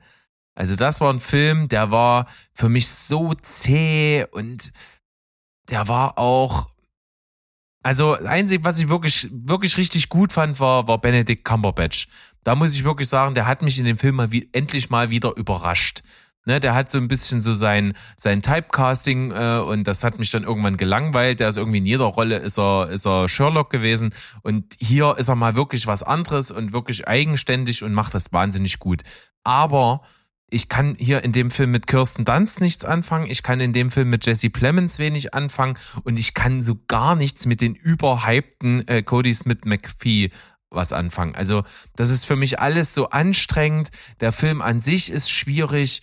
Das ist für mich eine 6 von 10. Eigentlich ein guter Film, hat gute ähm, Trademarks, ist äh, eigentlich in manchen Aspekten sogar meisterlich, aber es gibt so viele Abzüge und vor allen Dingen hier für mich, weil ich es nicht fühle. Ja. Hm. Sandro, 6 von 10 Power of the Dog, ich bist du nicht bei? mit dir. Nö. Machst du nicht mehr? Ja. Gut. Ich Schade. unterstütze das alles, was du gesagt hast. Ja, ja, komm, jetzt, jetzt rottet ihr euch wieder zusammen. ähm, nee. Bei 6 von 10 ist, ach, ist auch schwierig. Äh, ich habe jetzt immer nur einen rausgesucht ähm, und das, äh, vielleicht finde ich, während ich rede, noch ein äh, Gegenstück. Äh, bei mir wäre es zum Beispiel Top Gun. Äh, jüngstes äh, habe ich jetzt natürlich nochmal gerewatcht für, für Maverick und ja, hm, der war damals schon nur nett. Und wenn man sich den halt dann später nochmal anguckt, ich kann auch gar nicht so viel Nostalgie da reinstecken, wie ich will. Was, äh, also ich gucke mir halt lieber Hotshots an. Und ähm, äh, manchmal ist der Film halt auch unfreiwillig komisch, äh, Top Gun, und, und der will es aber nicht sein. Und äh, ich habe mir da schon Charlie Sheen manchmal hingewünscht. Äh, das, äh, ich weiß auch nicht so richtig. Also Top Gun, das sind halt so, wie du schon sagst, das sind so einzelne Aspekte. Also ich bin schon der Meinung, man sollte sich den Film vielleicht, ähm, man- es ist nicht schlecht, wenn man den Film ähm, mal gesehen hat, einfach um die popkulturelle Bedeutung zu verstehen. Aber als Film an sich versagt er eigentlich zu größten Teilen, weil es eigentlich auch zu größten Teilen gar nicht in der Luft spielt, sondern einfach nur eine Kitsch-Scheißromanze ist. Und ähm, ich fand ja schön, dass äh, Tarantino einfach mal äh, sehr lange drüber ge gesprochen hat, dass Top Gun eigentlich nur eine Metapher ist für äh, äh, Homosexualität und äh, Tom Cruises äh, Tom Cruises äh, Neigung äh, und sein nicht äh, zulassen wollen seiner homosexuellen Ausrichtung und äh, tatsächlich hat mich das verfolgt, als ich den Film jetzt noch mal gesehen habe. Ähm, Luftkämpfe sind trotzdem geil, deswegen ist es, würde ich schon sagen, wer auf sowas steht und diesen 80s-Charme ab kann, dann würde ich sagen, guck dir Top Gun an. Ähm, auf der anderen Seite würde ich auch äh, sechs Punkte Inland Empire zum Beispiel geben. Äh, der, der letzte Film von David Lynch, der ist eigentlich unerträglich zu schauen. Aber auf der, auf der anderen Art und Weise, also bewusst teilweise auch, wie er gefilmt ist, äh, wie er inszeniert ist. Aber dadurch, dass er weiß, dass der mit Absicht so ist, ist er auch irgendwo krass faszinierend. Und du willst halt, es ist halt nicht so ein Film, wo du sagst, ich mache jetzt aus. Aber es ist tatsächlich ein Film, den habe ich beim ersten Mal abgebrochen, weil ich habe sofort gemerkt, da bin ich jetzt gerade überhaupt nicht in der Auffassung für. Und das, ich würde ihn jetzt auch sehr ungern noch mal gucken. Und das ist halt, das sind halt so zwei Gegensätze. So einmal ein Film, der eigentlich, äh, weiß ich nicht, viel, einen viel zu guten Ruf hat und eigentlich äh, gar nichts so Besonderes ist, sondern einfach nur zur richtigen Zeit am richtigen Ort ein Kassenerfolg war. Und dann so ein Film, der einfach so verschroben und so, ähm, ja, so arthausig, kompliziert, ähm, schwerfällig und erdrückend ist in seiner Inszenierung, in seiner Machart, in seinen Dialog, in allem, dass er einfach nur schwer, ähm, dass, es, dass es kein wirkliches Sehvergnügen ist. Ne? Deswegen, Mhm. ähm, dafür steht so ein bisschen die Sechs bei mir. Ja, und ich, äh, das kann ich auf jeden Fall auch nochmal bei dir mit, bei mir mit reinnehmen. Eine 6 von 10 würde ich im Regelfall nicht nochmal gucken. Das ist so für mich so ein bisschen Kriterium. Das ist auch so, was den relativ deutlich, kommen wir gleich dazu, bei mir von einer 7 von 10 abgrenzt. Und äh, wenn ich jetzt mal zu Steven rübergebe, glaube ich, ist das so, wenn ich einen Film mit 6 von 10 bewerte, dann wirst du den eher nicht gucken, wenn du nicht aus irgendeinem Grund äh, Bock hast, den äh, zu sehen, oder? Ja, also das haben wir schon über die Jahre so ein bisschen rausgefunden, ne, wie wir unsere Wertungen einschätzen. Und da liegst du natürlich äh, schon ganz gut. Ähm, wenn wir uns jetzt hier meine Beispiele angucken, dann äh, wird sich das, denke ich, auch widerspiegeln. Ich habe ja äh, auch so ein paar äh, Muster versucht rauszufinden. Also, ähm, ich habe jetzt zum Beispiel eine Fortsetzung, äh, die ist im Grunde genommen äh, auch prädestiniert für eine 5, hat aber von mir eine 6 bekommen, weil sie doch irgend, irgendwo doch immer noch was Geiles hat und das ist Kevin allein in New York. Ähm, ist halt letzten Endes der gleiche Film, halt nur an einem anderen Ort. Also es ist irg irgendwo die gleichen Gags, aber irgendwo immer noch charmant. Hat halt auch immer noch Joe Pesci. Ne? Also was, was soll man da anders machen, als dem äh, äh, etwas besser zu bewerten als den Durchschnitt, äh, muss dann natürlich sein. Dann habe ich äh, Filme, äh, die mich enttäuscht haben, die ich, die einen gewissen Status haben und ich dann gesehen habe und dann irgendwie so dachte, äh, warum? Äh, zum Beispiel Shining, ne, war ja so ein Ding bei mir. Es ist halt, ich habe mich halt einfach nicht gegruselt und wenn mich ein Gruselfilm nicht gruselt, dann hat er halt äh, in gewisser Weise versagt. Und das war äh, hier irgendwie der Fall. Ähm, klar hat das irgendwie ein geiles Setting und hat halt ähm, hat halt seine Vergangenheit oder seine Geschichte Und das habe ich da dann schon auch ein bisschen mit einfließen lassen. Und deshalb ist das natürlich kein Durchschnittsfilm, sondern irgendwo dann doch schon ein bisschen mehr. Ähm, boah, was habe ich denn hier eigentlich noch? Ich habe ja eine Folge, Filme, die wehtut. Sorry, mach weiter. Ja, das, das ist völlig in Ordnung. Wenn ich dir wehtue, mache ich alles richtig. Ähm, ansonsten habe ich hier auch Ui. Filme, habe ich hier auch Filme, die ähm, ich einfach äh, an die ich eine Erwartung hatte, die haben mich enttäuscht, aber ich wollte sie trotzdem irgendwo gut finden und habe sie deshalb besser bewertet, als sie es eigentlich verdient hätten. Zum Beispiel Maze Runner 2. Ich, ich mag halt die Bücher, ich fand die wirklich gut und äh, war dann halt schon enttäuscht, was sie letzten Endes aus der Filmreihe gemacht haben, aber angucken kann man sich irgendwo trotzdem. Ähm, was habe ich noch? Ich habe äh, die Expendables ist irgendwie so ein Film, ja, da, da, es kracht und irgendwie ist das mag ich, aber ähm, viel mehr ist es letzten Endes auch nicht, aber so kompletter Durchschnitt halt auch nicht. Und deshalb äh, eine 6 von 10. Ähm, dann gibt's Filme, die mich so ein bisschen fraglos zurücklassen oder wo ich halt irgendwie nicht so ganz genau weiß, ähm, das ist irgendwie so bei dir die 5 von 10, ist bei mir manchmal auch die 6 von 10, wenn ich irgendwie so denke, ja, irgendwie hat er was, aber auf der anderen Seite lässt er mich auch äh, mit Fragen äh, zurück. Das war bei The Witch so. Weiß, dass ihr den äh, alle ganz toll findet, nur ich konnte damit irgendwie nicht ganz so viel anfangen, konnte den aber artistisch total schätzen und fand die schauspielerische Leistung auch irgendwie gut. Ja, aber mehr war es halt nicht.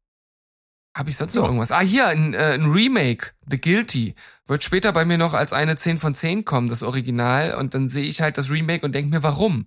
So irgendwie solide gemacht, aber der macht halt so vieles falsch, was das Original richtig macht. Hat halt auch wieder Jake Gyllenhaal und ist deshalb für mich leicht überdurchschnittlich. Also, ihr seht, sehr, sehr subjektiv das Ganze. Ja, Jake Gyllenhaal ist heute so ein bisschen unser Kompass in verschiedenster Art und Weise. Finde ich eigentlich interessant. Kommt immer mal mit drin vor. Ja, Mo, Sechs von zehn. Wird Jetzt langsam muss ich besser. mal überlegen, ist ja auch ein Jack Gyllenhaal am Start. Nee, nee, nee. Mm, mm, mm. Also bei mir ist es genauso wie bei dir. Die sechs ist gut genug, um sie zu gucken und auch Spaß damit zu haben. Aber einmal reicht. Also für mich fallen da drum da zum Beispiel Da scheiden sich die Geister, habe ich jetzt kurz, erst vor kurzem gehabt. Blade 2, Sing 2, also Wiederholung offensichtlich auch, ähnlich wie bei meinem Freund Steven.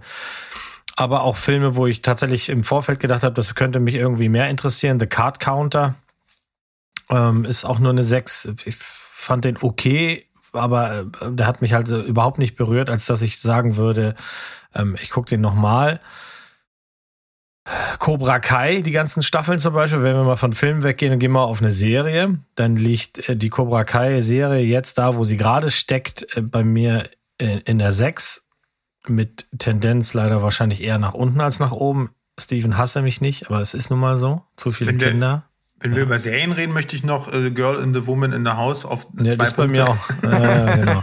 Nein, ich wollte das nur einmal sagen, weil da geht es halt äh, auch, dass man über Serien hinweg, über mehrere Staffeln hinweg, dann so ein, äh, die ist stärker gestartet und jetzt ist eher nur noch so belanglos, so dass ich also gar keine Lust habe, noch eine Staffel äh, nochmal zu sehen, bevor dann jetzt die nächste und die nächste und die nächste kommt.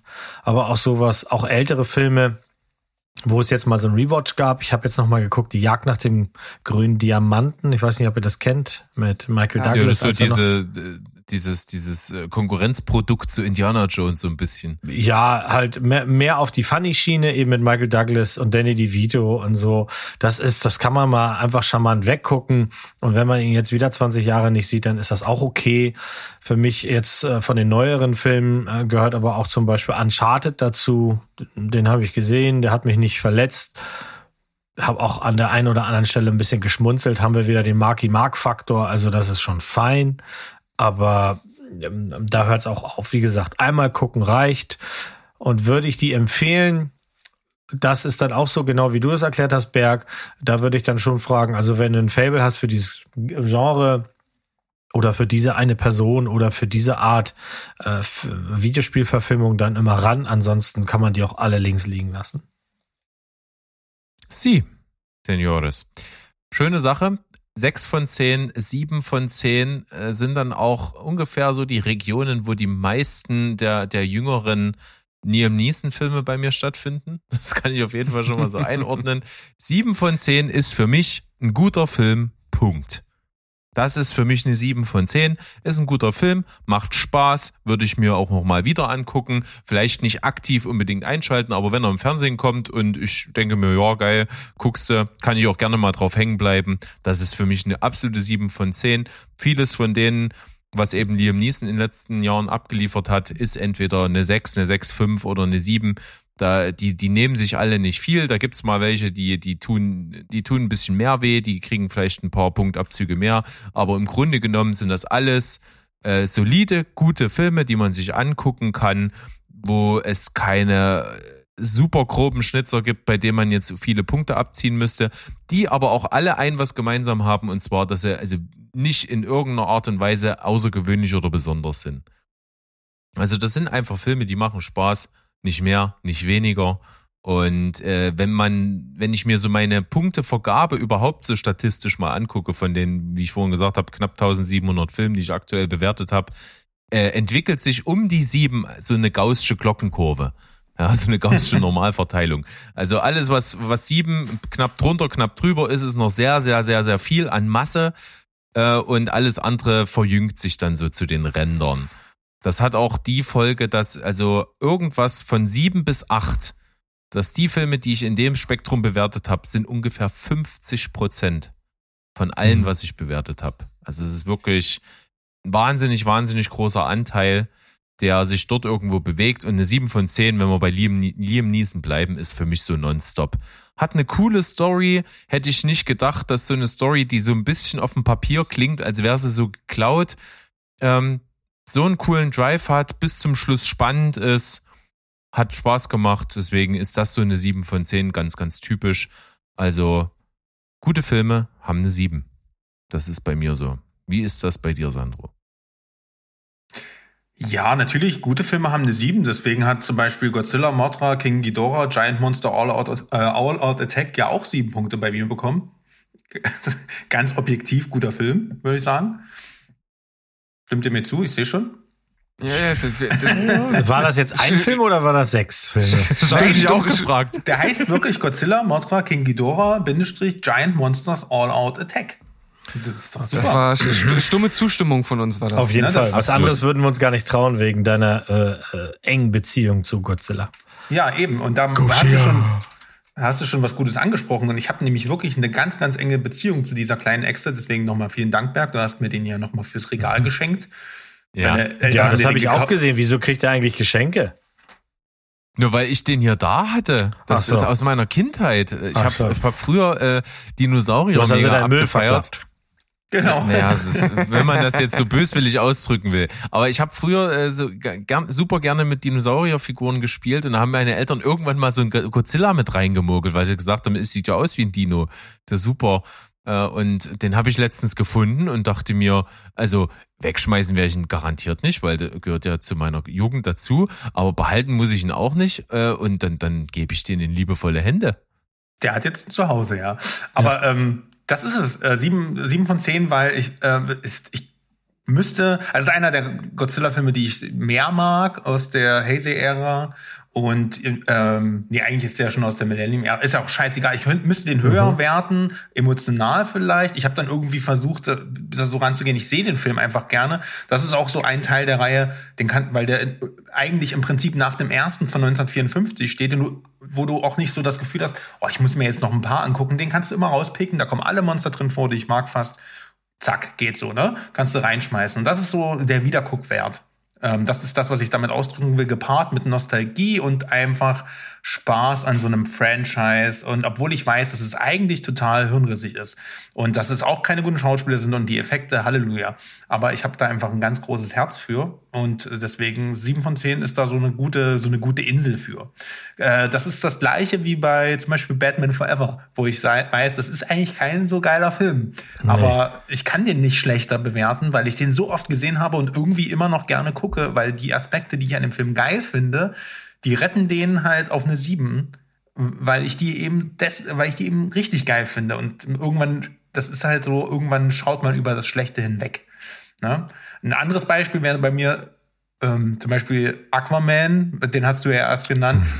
Für mich ist das ich ein Film, kurz den was ich, zu trinken holen. Den habe ich einmal gesehen, im Kino war gut unterhalten, fand ich sehenswert. Den habe ich ihn einmal gerewatcht, war genauso sehenswert. Ich muss ihn jetzt nicht morgen und übermorgen nochmal gucken, aber ich finde es ein absoluter sehenswerter Film. So finde ich geil. Und äh, vor allem unter Anbetracht dessen, dass man ja sowas auch fast schon gar nicht mehr erwartet ähm, von dem 35. Comic-Blockbuster, der im Jahr kommt. Fand ich gut. Aber das ist eben eine 7 von 10 und ich glaube, das kann man auch an Moos Reaktion hören, ist definitiv noch ganz viel Geschmackssache. Mhm. Daher, jo, also deswegen habe ich, glaube ich, mit Godzilla, Batman und Aquaman hier auch äh, ganz gut zementiert. Ja, und eben Luft nach oben, würde ich sagen. Also es, gute Filme, die eben trotzdem noch irgendwelche Mankos haben, glaube ich. Wie ist das bei Steven? Ja, kann ich im Grunde genommen genauso übernehmen. Es müssen jetzt nicht unbedingt, ja, nicht Mankos im, im eigentlichen Sinne sein, sondern dass irgendwie der letzte Kick fehlt. Irgendwas, was den Film halt äh, über einen guten Film hinaushebt, wo man sagt, wow, das ist jetzt aber mega geil, sondern einfach absolut solide. Ähm, man hat wenig dran auszusetzen, ähm, aber ein bisschen was fehlt und den kann man dann sich dann ruhig auch noch ein, zwei Jahren oder, oder, oder drei oder vier Jahren oder was weiß ich, kann man sich so einen Film nochmal angucken. Das sind bei mir viele Actionfilme. Ich finde zum Beispiel The Last Stand, einer der ersten Filme von Arnie, den er nach langer Pause wieder gedreht hat, absolut äh, kurzweilig ich finde, ich persönlich finde auch, und vielleicht bin ich da auch einfach durch meine äh, Kindheit geprägt, den, den Power Rangers Film finde ich tatsächlich ah, richtig sehenswert. Oh, jetzt hast du ähm, dich wieder in mein Herz gerankt. Ja, hm. Äh, vor allem, weil der Film äh, kein reiner reines Actionfeuerwerk ist, sondern tatsächlich sowas wie äh, auch äh, Charaktere versucht aufzubauen. Versucht. Und das, versucht ja, na, da, hätte er das wirklich richtig richtig gut gemacht, hätte er auch von mir vielleicht acht Punkte bekommen. Aber so ist es ein solider Film, den man mal zwischendurch gucken kann, genauso wie Kate. Ich fand auch den ersten Torfilm, das ist für mich eine, eine, eine typische Sieben. Also ja. der ist halt gut. Ähm, der hat Spaß gemacht aber der ist nicht außergewöhnlich. Allein schon durch dieses, ich nenne es jetzt mal triste Setting, so irgendwie nichts Überragendes. Dann äh, diese komische Metallpuppe, der Endgegner ist, irgendwie auch nicht so mega geil. Ähm, ja, aber hat trotzdem Spaß gemacht und war natürlich auch damals noch im Marvel-Universum irgendwie äh, frisch, ne? war halt neu und deswegen ähm, gut. Dann äh, Herrschaft des Feuers, äh, so ein Film, der oft irgendwie äh, von den Kritikern äh, eher äh, unten angesiedelt wird, finde ich ein, ein, solider Drachenfilm, der auch äh, jetzt mich immer noch ganz gut begeistern kann. Den habe ich ja also ganz so, vergessen. Den, ja, stimmt, mit, dem mit Christian Bale, ne? Und, und da war Matthew McConaughey richtig sexy in dem Film. Ja, Matthew McConaughey. Mit, genau, mit, mit Schnorres und äh, Glatze. also äh, äh, richtig solider Film. Ähm, den, den kann man sich äh, auch heute noch äh, ganz gut angucken. Dann habe ich aber auch noch ein paar Filme, die mich so, also die ich artistisch, künstlerisch schätze, aber die mich fraglos oder ja entweder fraglos zurücklassen oder wo ich sage, ja, aber wirklich unterhalten haben die Filme mich nicht und da ist halt Midsommer für mich ein typisches Beispiel. Es ist ein wirklich gut gemachter Film. Ah, der unterhält mich einfach nicht. Und ich habe auch jetzt noch keine Lust, den irgendwie nochmal zu gucken, weil, ja, der, irgend, irgendwas macht er mit mir und das ist irgendwo positiv, aber auch negativ und ach, nee. Das klingt äh, jetzt aber nicht wie eine York. 7, ne? ja, der, der ist halt, ja, der unterhält mich halt nicht. Aber, Kommt heute nochmal. aber der, der, der macht irgendwas mit mir. Der, der, der lässt mich zurück und ich, ich überlege, was habe ich da gesehen? Was ist da passiert? Wie kann man das interpretieren? Aber ich würde mir den halt nicht direkt nochmal angucken, weil dazu ist mir der zu anstrengend. Genauso wie Sinnig doch New York. Das ist halt so, so das ist halt so ein Film, den guckt Alter, man sich an und fragt, was war das für ein Film? Ja, dann fragt man sich danach, was habe ich hier gerade eigentlich geguckt? Aber irgendwie hat er was mit einem gemacht. Und deswegen. Ja, der ist faszinierend. Ja. Der ist sehr, sehr faszinierend. Und ähm, ja, das sind so diese, äh, diese beiden Siebenen, die ich habe. Entweder das ist absolut solide, gut gemacht, aber nichts Außergewöhnliches, oder es ist so außergewöhnlich, dass mich das Fragen zurücklässt. absolut. Mo, wie sieht's bei dir aus? Ja, die Sieben ist alles genau wie bei euch. Es ist ein guter Film, der auch empfohlen wird, ähm, der mit Abstand zu den Tagen, wo das passiert oder zu den Jahren auch gerne noch mal ein zweites Mal geguckt wird, aber nicht auf Dauerschleife läuft. Ich bin da auch bei dir, dass da viele Liam Neeson Filme reingehören in diese Sparte, weil äh, bei den meisten liefert er wirklich solide ab. Und das ist ja so ein Zauberwort, wenn es darum geht, äh, was eine 7 ist. Bei mir ist, sind das aber auch sowas wie No Time to Die ist eine 7, äh, Blade ist bei mir eine 7, gewesen. Jetzt neuere Filme, das, das Adam Project ist ja bei mir nur eine 7 gewesen. Nightmare Alley. Das sind alles Filme, die haben was. Und die sind schön gemacht. Die sind auf jeden Fall, denen kann man nichts vorwerfen. Sie haben bei mir nur nicht ausgelöst, was sie vielleicht bei anderen ausgelöst haben. Oder die Zeit ist jetzt vorbei. Ne? Vielleicht waren die früher mal im Ranking ein bisschen höher und jetzt stinken sie halt ab, weil mich jetzt irgendwas nervt, was, was mir früher egaler war als jetzt. Ich finde es richtig toll, dass du uns hier so ein kleines Blade-Ranking mit reingemogelt hast. Das hat mich immer sehr interessiert, wie du die Filme magst. Ich finde den zweiten nämlich ja. am besten, aber äh, ich egal. auch, ich ja. auch, weil der einfach übelst viel Style hat mit dem Bloodpack und so. Ja, okay. Ja, finde ich cool. Und, und Ron Perlman ist schon geil. Blade 2 ist ja bei mir eine 6 und dann Blade ist eine 7, also insofern. Und Blade 3 war eine 5, also das, das Ranking ist durch. Ja, ja. ja. Sehr, sehr schön. Ich finde das auch gut, dass wir, dass, dass, dass, dass wir jetzt immer so den Mo am Schluss haben. Denn es wird nämlich, finde ich, ziemlich deutlich, dass wir uns da nichts nehmen. Und der Unterschied einfach wirklich nur da, drin besteht, dass ich gerne eine Wertung ranschreiben möchte. Äh, finde ich, finde ich spannend. Äh, finde ich auch bei achten von zehn spannend. Das sind ganz oft Filme, die gar nicht so mein Fall sind, weil die Thematik oder die Story so nicht meins ist, die aber einfach so gut gemacht sind, dass ich nicht umhin komme, denen halt so eine, äh, so eine gute Wertung zu geben. Da, da, da gibt's verschiedenste Arten. Äh, zum Beispiel von Tom Ford, A Single Man, sein Regiedebüt. Das ist ein Film, der ist schon irgendwie komisch und der ist auch sehr speziell und der ist auch fast schon ein bisschen langweilig, aber ich finde die, die Vision und diese Handschrift von ihm dahinter, die finde ich so bemerkenswert gut. Und äh, auch Colin Firth ist, ist auch ein Garant für, für ganz gute Filme, weil der, weil ich den oft sehr sympathisch finde. Dass, dass ich A Single Man zum Beispiel so acht von zehn gegeben hat, hab. Oder ähm, ich glaube, Spotlight hat von mir acht von zehn bekommen. Also ich kann mich mit so Journalismus-Skandal und katholische Kirche und so, das ist so gar nicht meins. Aber Heidewitzka, ist das ein fantastisch guter Film. Ähm, deswegen da so eine 8 von 10. Also das, das sind einfach Sachen, die wirklich, wirklich gut sind, die aber irgendwelche Aspekte haben, die mir nicht so gut gefallen. Ähm, zum Beispiel auch vielleicht den, den, ich wollte Last Night in Soho über alles lieben. Ich wollte dem vor instant eine 10 von 10 geben. Hatte ich Bock, aber dann ist er irgendwie doch nicht so gut geworden und hat doch irgendwie mit Erwartungen gebrochen und hat da und da auch so ein bisschen Schönheitsfehler und irgendwas. Deswegen ist es bei mir sogar noch eine 8 von 10 geworden, bei euch teilweise ein bisschen niedriger. Aber das sind so Beispiele dafür. Und äh, oder Filme, die ich nicht hab kommen sehen und die ich dann einfach so gut fand, die eigentlich gar nichts hergeben. Das ist zum Beispiel für mich Underwater mit Kristen Stewart. Das ist für ein, das ist ein Film, die Story ist eigentlich so dumm und so zusammengeklaut und aber wie geil der Film Atmosphäre aufbaut und wie der mich gekriegt hat und wie ich den von vorne bis hinten einfach rund und gelungen fand. Ähm, das sind für mich so acht von zehner Filme. Äh, und ich glaube, Sandro, du, du, du warst äh, bei Underwater sehr ähnlich, ne? Ja, ja, da kam, äh, also ich habe ihn ja sehr, erst dieses Jahr, glaube ich, gesehen. Mach den an, okay, hm, die geht baden. Ah, geil, ein Kaiju, äh, bin dabei. Ähm, deswegen äh, ist auch, ja, wie sehe ich genauso, so Sachen, so Überraschungssachen haben natürlich immer noch mal einen Bonus. Ähm, ich habe ein paar Filme rausgesucht, um das kurz zu beschreiben, was bei mir eine 8 ist. Zum Beispiel Star Wars Episode 1, 1, Leute, mit Jar Jar Binks. Ich war ein Kind, ich war im Kino zweimal. Äh, für mich war das damals der beste Film aller Zeiten. Unter gewissen Umständen katapultiert er mich auch in diese Zeit zurück und ich will es auch lieben und das liebe ich auch immer noch. Aber Verdammt, ich, ich, ich hab's verpasst vorhin bei den 5 von 5 äh, äh, Filmen, den hier, äh, 5 von 10, äh, den hier reinzupacken, um mhm. euch zu triggern. Ah, oh, Mensch, jetzt ärgere ich mich. Du hast es gerade mit Power Rangers wieder irgendwie hingebogen. Ihr seid nicht äh, jetzt.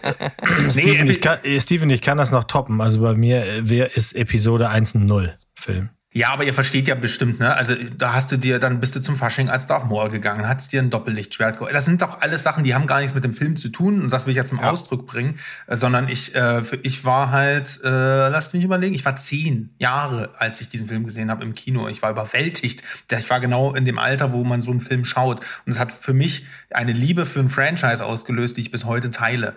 Ähm, die, der ist nur keine 10 von 10, weil ich halt weiß, dass da Sachen drin sind, die sind bescheuert. Ne? Aber ich liebe auch die bescheuerten Sachen daran. Und das ist der Unterschied zu einer 7. Ähm, auch ein 8 von 10 ist zum Beispiel The Game von David Fincher. Ein Film, den ich beim ersten Mal sehen eine 10 von 10 geben würde, aber der einfach keinen Wiederguckwert hat, wenn du diesen Twist kennst. Äh, also, das habe ich, ich habe den zwei, dreimal gerewatcht und ich habe gemerkt, das ist eigentlich jetzt, das ist, gibt mir das ja gar nichts mehr. Beim ersten Mal war der aber hochspannend. Ne? Und deswegen kann der keine 10 von 10 sein, weil ein, ein guter Twist ist auch, wie äh, hatten wir ja letztens bei The Sixth Sense zum Beispiel, ist auch beim wiederholten Schauen einfach geil. Ähm, auch alle Filme von Anders Thomas Jensen fallen so in die Richtung rein, weil die, sind eigentlich genial und, ähm, und, und immer ich krieg gute Laune, wenn ich die sehe, aber die sind schon so speziell vom Humor, dass ich ähm, die gar nicht, dass, dass die für mich niemals eine 10 von 10, also für mich persönlich keine 10 von 10 sein können, weil du musst immer Bock so auf diese, auf diesen ganz bestimmten auf diese ganz bestimmte Art von Film haben. Und das habe ich nicht oft, aber wenn, dann sitzt es genau. Und The Dark Knight Rises ähm, wäre für mich auch noch eine 8 von 10. Ist, äh, klingt ja ein bisschen doof, 8 von 10 ist ein guter, äh, ist, ja, ist ja eine gute Bewertung, ist aber für mich tatsächlich eine, posi eine positive Enttäuschung, ist bei mir auch eine 8 von 10. Weil es ist für mich der schlechteste Film der Reihe, aber er ist immer noch sehr, sehr gut. Aber ich hab, bin natürlich ein bisschen enttäuscht davon. Aber trotzdem, wenn ich den rewatche, äh, wenn ich die Reihe nochmal schaue, freue ich mich auf den Film trotzdem. Er ist auch einfach nur nicht so gut gemessen an seinen Vorgängern. Da wäre mehr drin gewesen. Deswegen ist er eine 8 von 10. Also ich denke, mit dem Spektrum habe ich es ganz gut abgedeckt. Ja, das gefällt mir gut.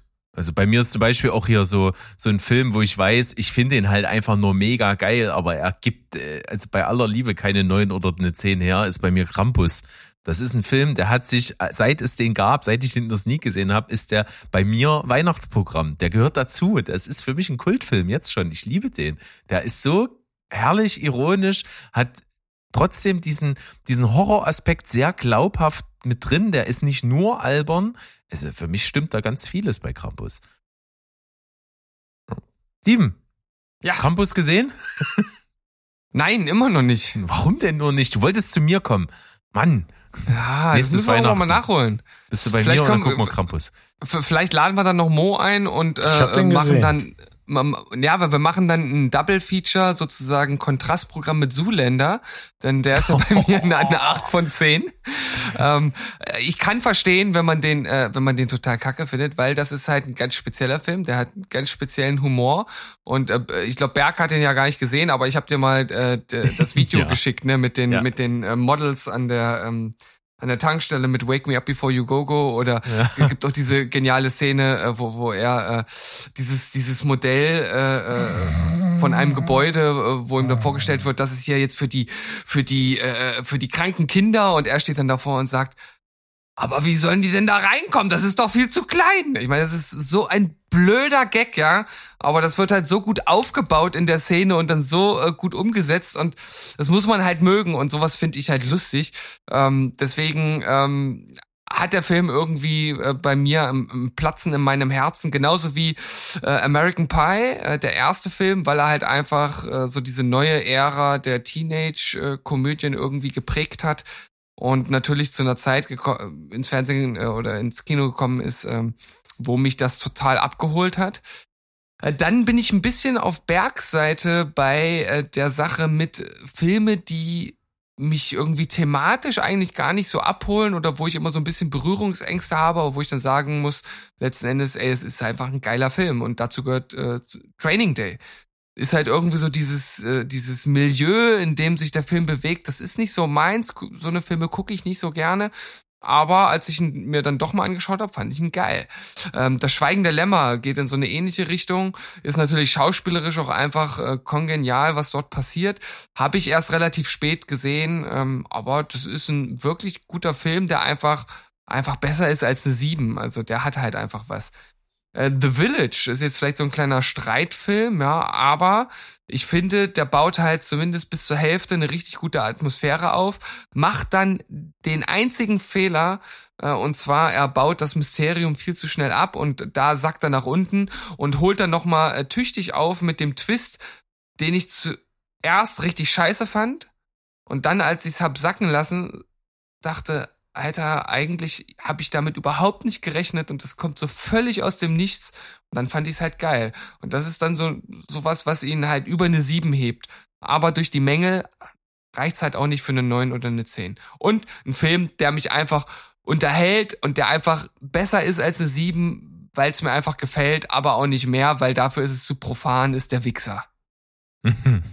Aber der macht halt Spaß. Den, den, muss man halt einfach, wenn man auf diesen Humor steht, wenn man Bastian Pastewka gut findet, wenn man Oliver Kalkofe mag, dann ist das ein guter Film. Und Ditsche, der Peitschen August mit der Zippelmütze. da hätten wir drauf kommen können, Dieter. Manchmal ist zwar wie vernachelt. Es ist halt geil. Bitte bis zum Ende des Aber, Podcasts aber so auch nicht mehr. Ja. Schön. Äh, Mo, Ja, ich habe auch acht von Achten. zehn. Ich habe auch Achten. Ähm, bei mir sind Achten auch bessere Sieben. die die äh, kriegen mehr Empfehlung und die werden öfter gerewatcht. Also so ungefähr kann man das definieren. Also bei mir gehört zum Beispiel in diese Riege sowas wie ähm, Nobody. Ne, den habe ich gerne geguckt und auch ziemlich zeitnah dann nochmal geguckt. Aber auch ähm, Jurassic World, ähm, Cash Truck. Warte, Das was? ist so- du hast, hast Jurassic World gerade gesagt? Ja, Okay, also, den. alles gut, ich wollte es nur noch mal wissen. Ich mag, ich mag den gerne. Ähm, sogar ein Ticken besser als eine 8 wäre, aber über die Fünfer-Schritte reden wir hier nicht. Aber weil ich den Namen unbedingt sagen will, ist äh, Tick, Tick, Boom. Es ist keine ganze 9, aber es ist ein geiler Film mit dem großartigen Andrew Garfield. Aber ich gucke halt, ich mache ja sehr viele Rewatches. Also ich gucke halt sehr, sehr gerne Filme nochmal. Ähm, auch gerne Filme, die richtig, richtig lange gar nicht mehr irgendwie im Player gelandet sind. Und so habe ich jetzt zum Beispiel gerade erst wieder meine ganzen Dracula-Filme rausgekramt und damit meine ich die wirklich alten Sachen. Ähm, den Dra äh, ersten Dracula von 1931 mit dem großartigen Bela Lugosi zum Beispiel, das ist für mich auch eine Acht. Der ist ähm, ich, ja, also der ist nochmal über, ich gucke den gerne und der ist gut. Hinweg hat der schon einen Nostalgiepunkt, weil den kann ich auch nur schlecht jemanden schmackhaft machen mit einer Empfehlung, der so gar nichts mit so ganz alten Filmen anfangen kann, weil gruselig ist der natürlich auch null. Gar nicht. So, ne? Mhm. Ähm, ja, also ich bleib dabei besser als eine 7. Ich empfehle die Filme gerne und ich sehe sie gerne mehrfach in kurzer, kürzerer Abfolge. Finde ich gut. Ja. Der Rewatch-Faktor steigt auf jeden Fall jetzt, äh, wenn wir dazu kommen. Oder bei mir manchmal auch gar nicht. Es gibt manchmal fantastische Filme, die mir aber auch dann auch reichen. Also wo ich sage, oh, so schnell gucke ich die nicht wieder. Das ist so ein Aspekt. Ähm, in jedem Fall ist eine 9 von 10 im Grunde ein perfekter Film bei mir. Also es ist meistens sind das Filme, da kannst du nichts mehr dran meckern. Die sind einfach super überragend. Die sind auf irgendeine Art und Weise vielleicht besonders. Die, die haben ganz so ein Alleinstellungsmerkmal aufgrund irgendetwas, was irgendwie äh, dich, dich so kickt. Also da gibt's verschiedene Arten und Rangehensweisen. Und es sind manchmal Filme, die finde ich super, super gut beim Gucken. Und die habe ich wieder vergessen. Das ist nämlich für mich ein ganz typischer, das ist nämlich Le Mans 66 gegen jede Chance. Was ist das für ein geiler Film, den ich so genossen habe, der mich so unterhalten hat, wo ich nur Bauklötze gestaunt habe über die, die, die Schnitte in den Rennsequenzen, der Sounddesign, die Schauspieler sowieso, Matt Damon und Christian Bale machen einen Riesenjob in dem Film. Das ist ein Film, der hat mir so Spaß gemacht, der war spannend über die komplette Lauflänge und nach drei Wochen oder so habe ich den fast komplett vergessen. Also der wirkt null nach, ist aber für mich eine absolute 9 von 10. Ähm, und so geht's mit, mit, mit einigen Filmen so, die einfach irgendwie gut sind. Äh, da kommt viel Herz dazu, zum Beispiel Scott Pilgrim gegen den Rest der Welt ist für mich eine 9 von 10. Das ist objektiv vielleicht eine 7. Vielleicht eine 7 oder so, aber ist der geil? Macht der Spaß? Hat der kreative Ideen? Ist der quietschbunt? Der ist Reizüberflutung im positivsten Sinne. Der macht einfach Laune. Ähm, das ist sowas wie so Kultklassiker für, wie Matrix zum Beispiel. Matrix 1 ist für mich eine 9 von 10. Ist nicht so mein Genre, ist nicht so mein Ding, aber ist einfach fantastisch und bahnbrechend für das, was er ist. Äh, da sind viele Tarantinos mit dabei, wo für mich einfach das Herz dann irgendwie noch fehlt. Also ich muss an eine 10 von 10 muss ich irgendwie mein Herz verschenken in irgendeiner Form. Das kann ich bei manchen von Tarantino nicht unbedingt, muss aber einfach sagen, die sind einfach Wahnsinn. Also da gehört so sowas wie eben wie The Hateful Eight oder Django Unchained oder solche Filme, die gehören da für mich rein. Das sind neun von zehn. Das sind durch die Bank weg empfehlenswerte, sehr, sehr gute Filme. Oder es sind eben Filme, die sind vielleicht nur gut, aber ich feiere die aus irgendeinem Grund ab, weil sie total in mein Bild passen. Äh, neun von zehn ist immer eine absolute Empfehlung wert. Und ja, das kann ich nur dazu sagen. Sandro, neun von zehn. Was fehlt zur zehn? Oh, das ist manchmal, ich kann das gar nicht so genau sagen. Ich habe jetzt auch überlegt, äh, während du das geschildert hast. Also ich habe hier zum Beispiel den fantastisch, äh, fantastischen Mr. Fox, weil es ist einfach der Animationsfilm, es ist Stop-Motion-Film. Äh, wenn, also wenn du an einem Tiefpunkt deines Daseins bist und diesen Film schaust, geht's dir danach richtig gut. Und das schaffen bei mir nicht viele Filme, die, die so eine, so eine krass also so eine krasse Wirkung, so eine krass emotionale, äh, das ist ja auch keine Komödie irgendwie. Das ist irgendwie, der, das ist, ich sage ja immer, die warme Wes Anderson-Decke und bei dem Film halt einfach auf den Punkt gebracht. Weil es ist einfach so, so, so liebevolles Kino ist. Da bin ich, das ist halt, aber trotzdem ist es halt wiederum so nischig, dass das ähm, auch für mich irgendwie für eine 10 von 10 zu speziell ist. Das weiß ich nicht, kann es gar nicht so richtig begründen. Ähnlich ähm, beispielsweise American Beauty das ist ja eigentlich ein perfekter Film. Aber der ist halt auch schon auch irgendwo ein Kind seiner Zeit und hat auch irgend, also man sieht ja auch, aus welcher Ära der so stammt.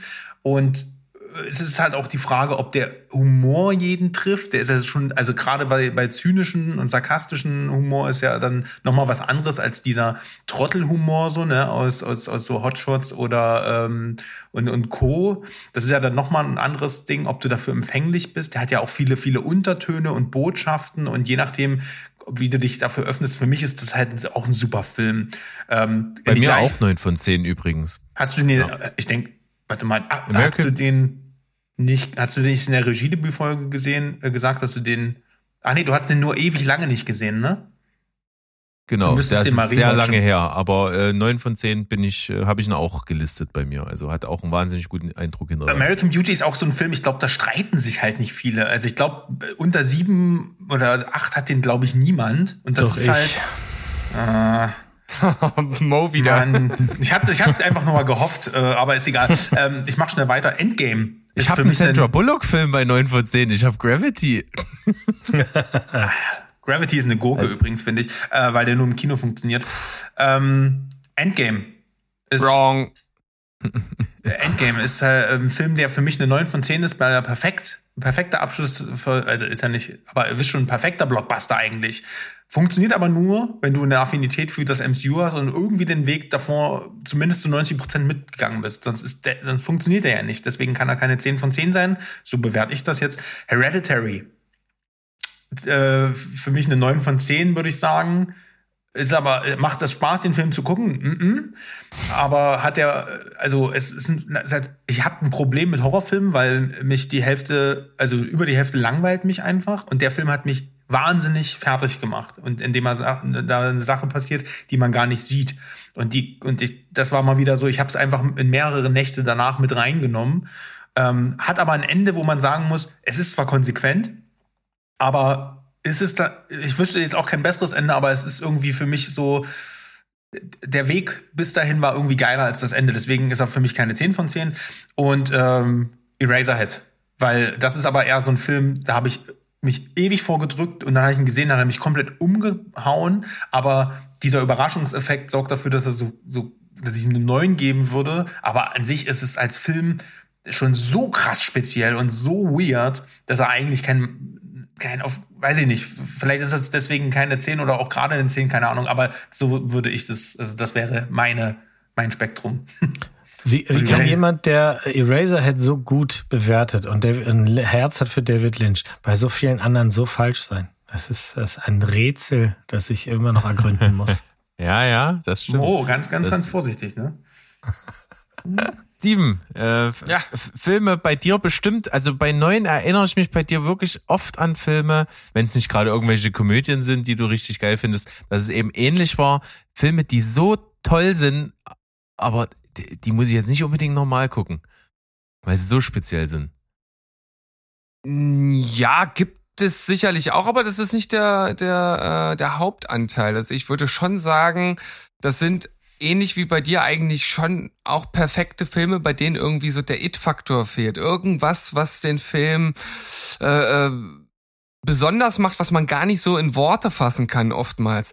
Also ich habe hier zum Beispiel Whiplash, das ist ja für sich genommen, ist das im Grunde genommen ein perfekter Film für das, was er sein will, aber irgendwas sagt mir, eine 10 von 10 ist das nicht. Da, da fehlt irgendwas, was in mir ähm, sagt, das ist eine 10 von 10.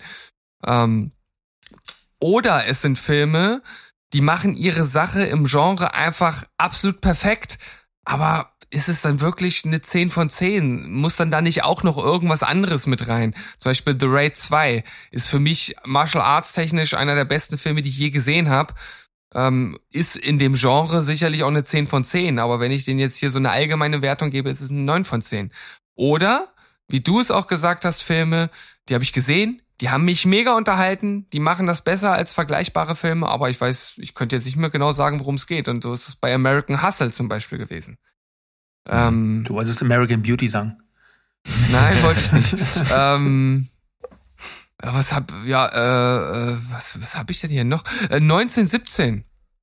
Geiler Film. Ist äh, für sich genommen und natürlich auch durch diese spezielle Art, wie er gedreht wurde, auch, auch ein Meisterwerk. Aber irgendwas sagt mir in mir, eine 10 von 10 ist es halt nicht. Oder Upgrade, das war, das ist so ein Ding, äh, genre-technisch macht er halt mit der Kamera teilweise Sachen, die habe ich vorher noch nie so gesehen. Und ich fand den auch insgesamt so unterhaltsam, dass ich sage, das ist eine 9 von 10, weil der halt einfach anders ist als andere Filme in dem Genre. Oder, hier auch noch ein gutes Beispiel, und vielleicht auch natürlich durch meinen Job bedingt, Systemsprenger. Für mich eine 9 von 10. Die Affinität ist auf jeden Fall da. Mhm, mhm. Mo, 9 Ja, von ja. 10. Jetzt Ja, bin ich, ich- gespannt, was bei dir Hm. so dann der letzte Kick ist, der fehlt. Bin auch gespannt. So, erzähl mal, was sind denn für, für dich gute Filme? Ja, das ist also neun von zehn ist alles das, was ihr gesagt habt und äh, auf den Punkt. Also das ist eigentlich ein großer Film, wo irgendwie der letzte Funke fehlt oder es ist doch zu nischig oder es ist irgendwie. Aber da, da fängt es bei mir sowieso schon an, viel zu sehr zu schwimmen zwischen neun und zehn. Also zehn sind bei mir Filme, die werdet ihr auch gleich hören, die, die sind auch bei anderen zehn und dann habe ich vielleicht ein, zwei Ausreißer, wo die Leute sagen, why that, aber egal. Neun ist für mich zum Beispiel sowas wie Infinity War. Ich finde Infinity War besser als Endgame, weil ich finde, in Infinity War hast du alles, was du haben willst, äh, von A bis Z. Es gibt keine Durststrecke und es gibt vor allem nicht die dummen Fehler, die in Endgame drin sind. Ähm, eine 9 ist aber auch sowas wie mh, Donnie Darko. Ich weiß nicht, wer von euch den gesehen hat. Alle? Da haben wir Alle, wieder den ja. Herrn Gyllenhaal. Äh, ein, ein, ein, ein jungen Gyllenhaal.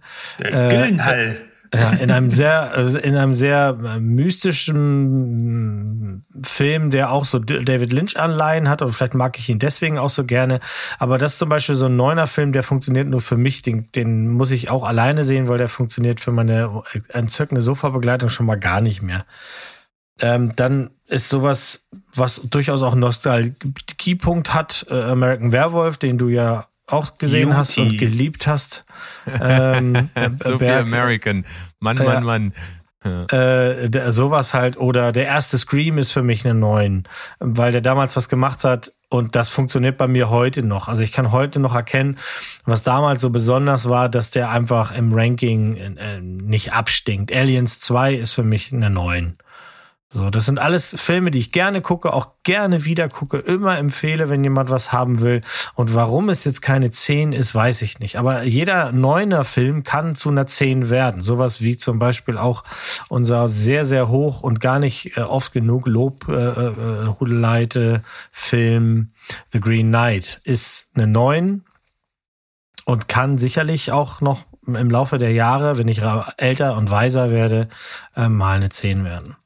Siehst du, bei Ja, mir schön, ist Jesse James zum Beispiel von einer 9 auf eine 10 geklettert. Auch durch den Rewatch erst so, ne? Mhm. Das ist auch, ähm, ja. Ja. Und witzig, bei mir steht er auch dort. Bei mir steht er auch bei einer 9 von 10. Ich habe ihn einmal gesehen. Das kann das Rewatch auf jeden Fall ändern. Und äh, das ist schön, dass du das jetzt noch gesagt hast, Mo. Also, wenn ich meine Neuner-Liste angucke von Filmen, die eine 9 von 10 haben, da sind etliche dabei, wo ich so vom Gefühl her denke, also mittlerweile, so oft wie ich den gesehen habe und so sehr wie ich mich jetzt schon wieder freue, dass ich den vielleicht mal wieder sehe, ist das schon fast eigentlich das Gefühl einer 10. Mhm. Ich habe ganz viele Filme auf 9,5 stehen Mhm. und ich glaube, wenn ich die nochmal schaue und die können mich nochmal genauso überzeugen wie beim ersten Mal, dann ist der Sprung zur 10 da. Ich weiß zum auch gar Beispiel nicht- Parasite oder Joker oder Ja. ähm, Birdman. Ähm, Nee, Birdman ist eine 10, das kann gar nicht sein. Da Vielleicht musst ist du das noch mal, aber auch noch so- mal gucken. Das, ja, also habe hab ich mich völlig vertan mit der Total 9,5. falsch. Das geht gar nicht. Komplett. vielleicht wollen wir uns alle irgendwie die Zähne mal aufheben und dann frage ich mich ja, warum denn? Ja. Wir, wollen wir, wollen wir unbedingt alle eine Liste haben, auf der ganz wenig zehn Filme drauf sind und deswegen trauen wir uns nicht und deswegen traut man sich vielleicht auch nicht einfach mal zu sagen, ja, drei Nüsse für Aschenbrödel ist für mich eine 10, weil das gucke ich jedes Jahr verfickt zu Weihnachten. Ähm, das macht doch überhaupt keinen Sinn. Also, wenn man es andauernd macht und liebt, dann immer raus damit. Ist doch geiler, wenn deine Liste voll mit Zehnen ist. Alter, du hast mich, da hast du mich aber gerade voll ertappt, ne? Ich bin exakt so einer. Ich habe elf Szenen auf meiner Liste, die ich also euch dann auch gleich alle nennen kann. Und äh, ich glaube, ich, ich zögere immer, was eine 10 anbelangt. Das passiert ganz, ganz selten. Ich neige dazu, ähm, lieber, also ich, ich, wie soll ich das sagen, äh, neige dazu, ein bisschen positiver zu bewerten. Ich habe das Gefühl, dass viel Kritiker-Echo und auch viel Meinung im Internet immer eher ein bisschen negativer sind, als sie eigentlich wirklich empfunden sind. Und ich versuche das genau im Gegenteilig. Also ich gebe einem Film gerne eine 10, auch wenn ich weil, weil, weil, weil wenn ich es fühle, manchmal ist man ja so, man schaut den Film, der ist für einen eine 10, dann geht man ins Internet und alle finden den doof und dann sagt man, ah, ich gebe 9,5, dann bin ich nicht ganz so doof. Nö, dann gebe ich gerade dann eine 10. Ja, Ja. das, das finde ich gut und das war bei mir nicht immer so, ist aber seit mindestens zwei, drei Jahren bei mir genau der gleiche Fall. Also im, im Zweifel bewerte ich auch gerne immer ein bisschen besser. Ja, dann können wir jetzt zu den Zehnerfilmen kommen. Da ist also viel Herz dabei. Das ist einfach die Quintessenz. Das ist oft auch mal irrational. Und Steven hat es schon gesagt, er hat äh, da eine überschaubare Zahl. Bei mir sind so um die 30 äh, Filme, die ich mit einer 10 von 10 bewertet habe. Also bei mir gibt's da eigentlich auch nur zwei Szenarien. Entweder es ist ein Film, der äh, aus irgendwelchen Gründen vielleicht keine 10 rechtfertigen würde, aber ich feiere den halt mega ab und ich, ich gucke den äh, so oft wie es nur geht oder ich habe irgendwelche Kindheitsgefühle oder der gehört in irgendeiner Form ganz intensiv zu meinem Leben, dann kriegt er eine 10 von 10. Oder es sind Filme, die beeindrucken mich so extrem und die sind so speziell und so gut, dass ich nur eine 10 raushauen kann. Und das sind so ein bisschen die zwei Kategorien. Zum Beispiel der letzte Film, dem ich eine 10 von 10 gegeben habe, den habe ich die 10 von 10 gegeben, weil der was mit mir gemacht hat, was ich von mir nicht kenne. Also der hat in mir so krasse Emotionen ausgelöst, dass ich nach dem Film, als der Abspann lief, minutenlang mit einer Gänsehaut über den ganzen Körper da saß und dieses Gefühl ist nicht weggegangen, das ist geblieben und ich habe mich auch keinen Zentimeter bewegt, ich habe nur in die in den Bildschirm gestarrt und und versucht dieses Gefühl festzuhalten, solange es wie, irgend, wie es irgendwie möglich ist. Und das hat bei mir a Ghost Story ausgelöst. Mhm. Das ist so eine emotionale Keule und das Ende ist so perfekt. Das ist der absolute Oberwahnsinn. Toller Film, äh, A Ghost Story Wahnsinn. Dann ein Film, der genau diesen Sprung von der 9 auf die 10 geschafft hat. Das war bei mir der Film, äh, der, der südkoreanische. Äh, wie heißt er denn? Burning? Burning, genau, Burning. Ähm, erst eine 9 von 10. Ich wusste nicht so richtig, was ich beim ersten Mal davon halten sollte und dann äh, fand ich ihn aber trotzdem fantastisch und beim zweiten Mal habe ich jede Minute genossen. Es ist, war wirklich äh, absoluter Sahnefilm. Dann, ich habe es vorhin angekündigt, natürlich Midsommar, auch einer der jüngeren 10 von 10 Filme auf meiner Liste, der einfach was mit mir gemacht hat, der visuell toll ist, der die Atmosphäre und die Stimmung ist Wahnsinn. Äh, ich glaube, man kann diesen Film so richtig scheiße finden äh, und deswegen umso mehr 10 von 10, große, große Liebe dafür. Äh, es gibt Klassiker, die äh, den Ruf haben, eine 10 von 10 zu sein und die es einfach scheiße nochmal verdient haben. Das ist der Pate zum Beispiel. Definitiv. Absolut. Äh, der muss eine 10 von 10 kriegen. Alles andere ist, ist, ist, ist Gotteslästerung. Und dann gibt's natürlich die, die Filme, die große Liebe sind. Äh, The Birdcage ist es bei mir eine, eine Komödie, die ich jedes Mal mich zu Tränen zum Lachen bringt. Ähm, Hab ich noch nie gehört. Was ist das denn? Das ist ein Film mit Robin Williams aus den 90ern, eine Komödie, wahnsinnig gut, finde ich mega geil. Okay, dann musst ähm, du mal auf die Watchlist hier. Ich weiß nicht, ob, wenn man den nie gesehen hat und den jetzt guckt, ich glaube, der funktioniert so gar nicht. Aber Ach, probier's sag mal. das doch nicht. Ich wollte gerade aufschreiben. Ja, dann ansonsten ganz, ganz viel Herz, ganz, ganz viel persönliche Verbindung. La La Land, eine 10 von 10. Ähm, ein Film, der auch den Sprung von der 9 auf die 10 bei der Rewatch geschafft hat, ist Rocky, ist, eine, ist ein legendärer Film. Ich, ich finde ihn geil, trotz aller Kritikpunkte. Äh, ist einfach Hammer. Manche mögen es heiß, bei vielen die beste Komödie aller Zeiten, bei mir auch 10 von 10. Knallerfilm. Also es gibt, äh, es gibt schon einige, die es absolut verdient haben. Und ja, 10 von 10, das ist mit viel Liebe verbunden. Sandro, 10 von 10. Deine Liebe für uns.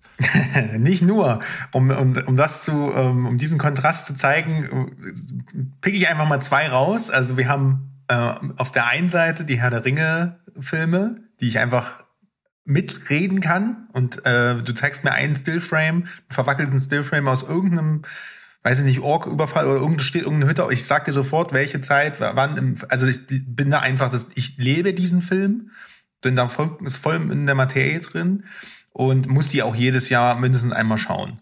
Ähm, das ist Liebe. Auf der anderen Seite ist bei mir eine 10 von 10 aber auch der heute schon genannte Antichrist.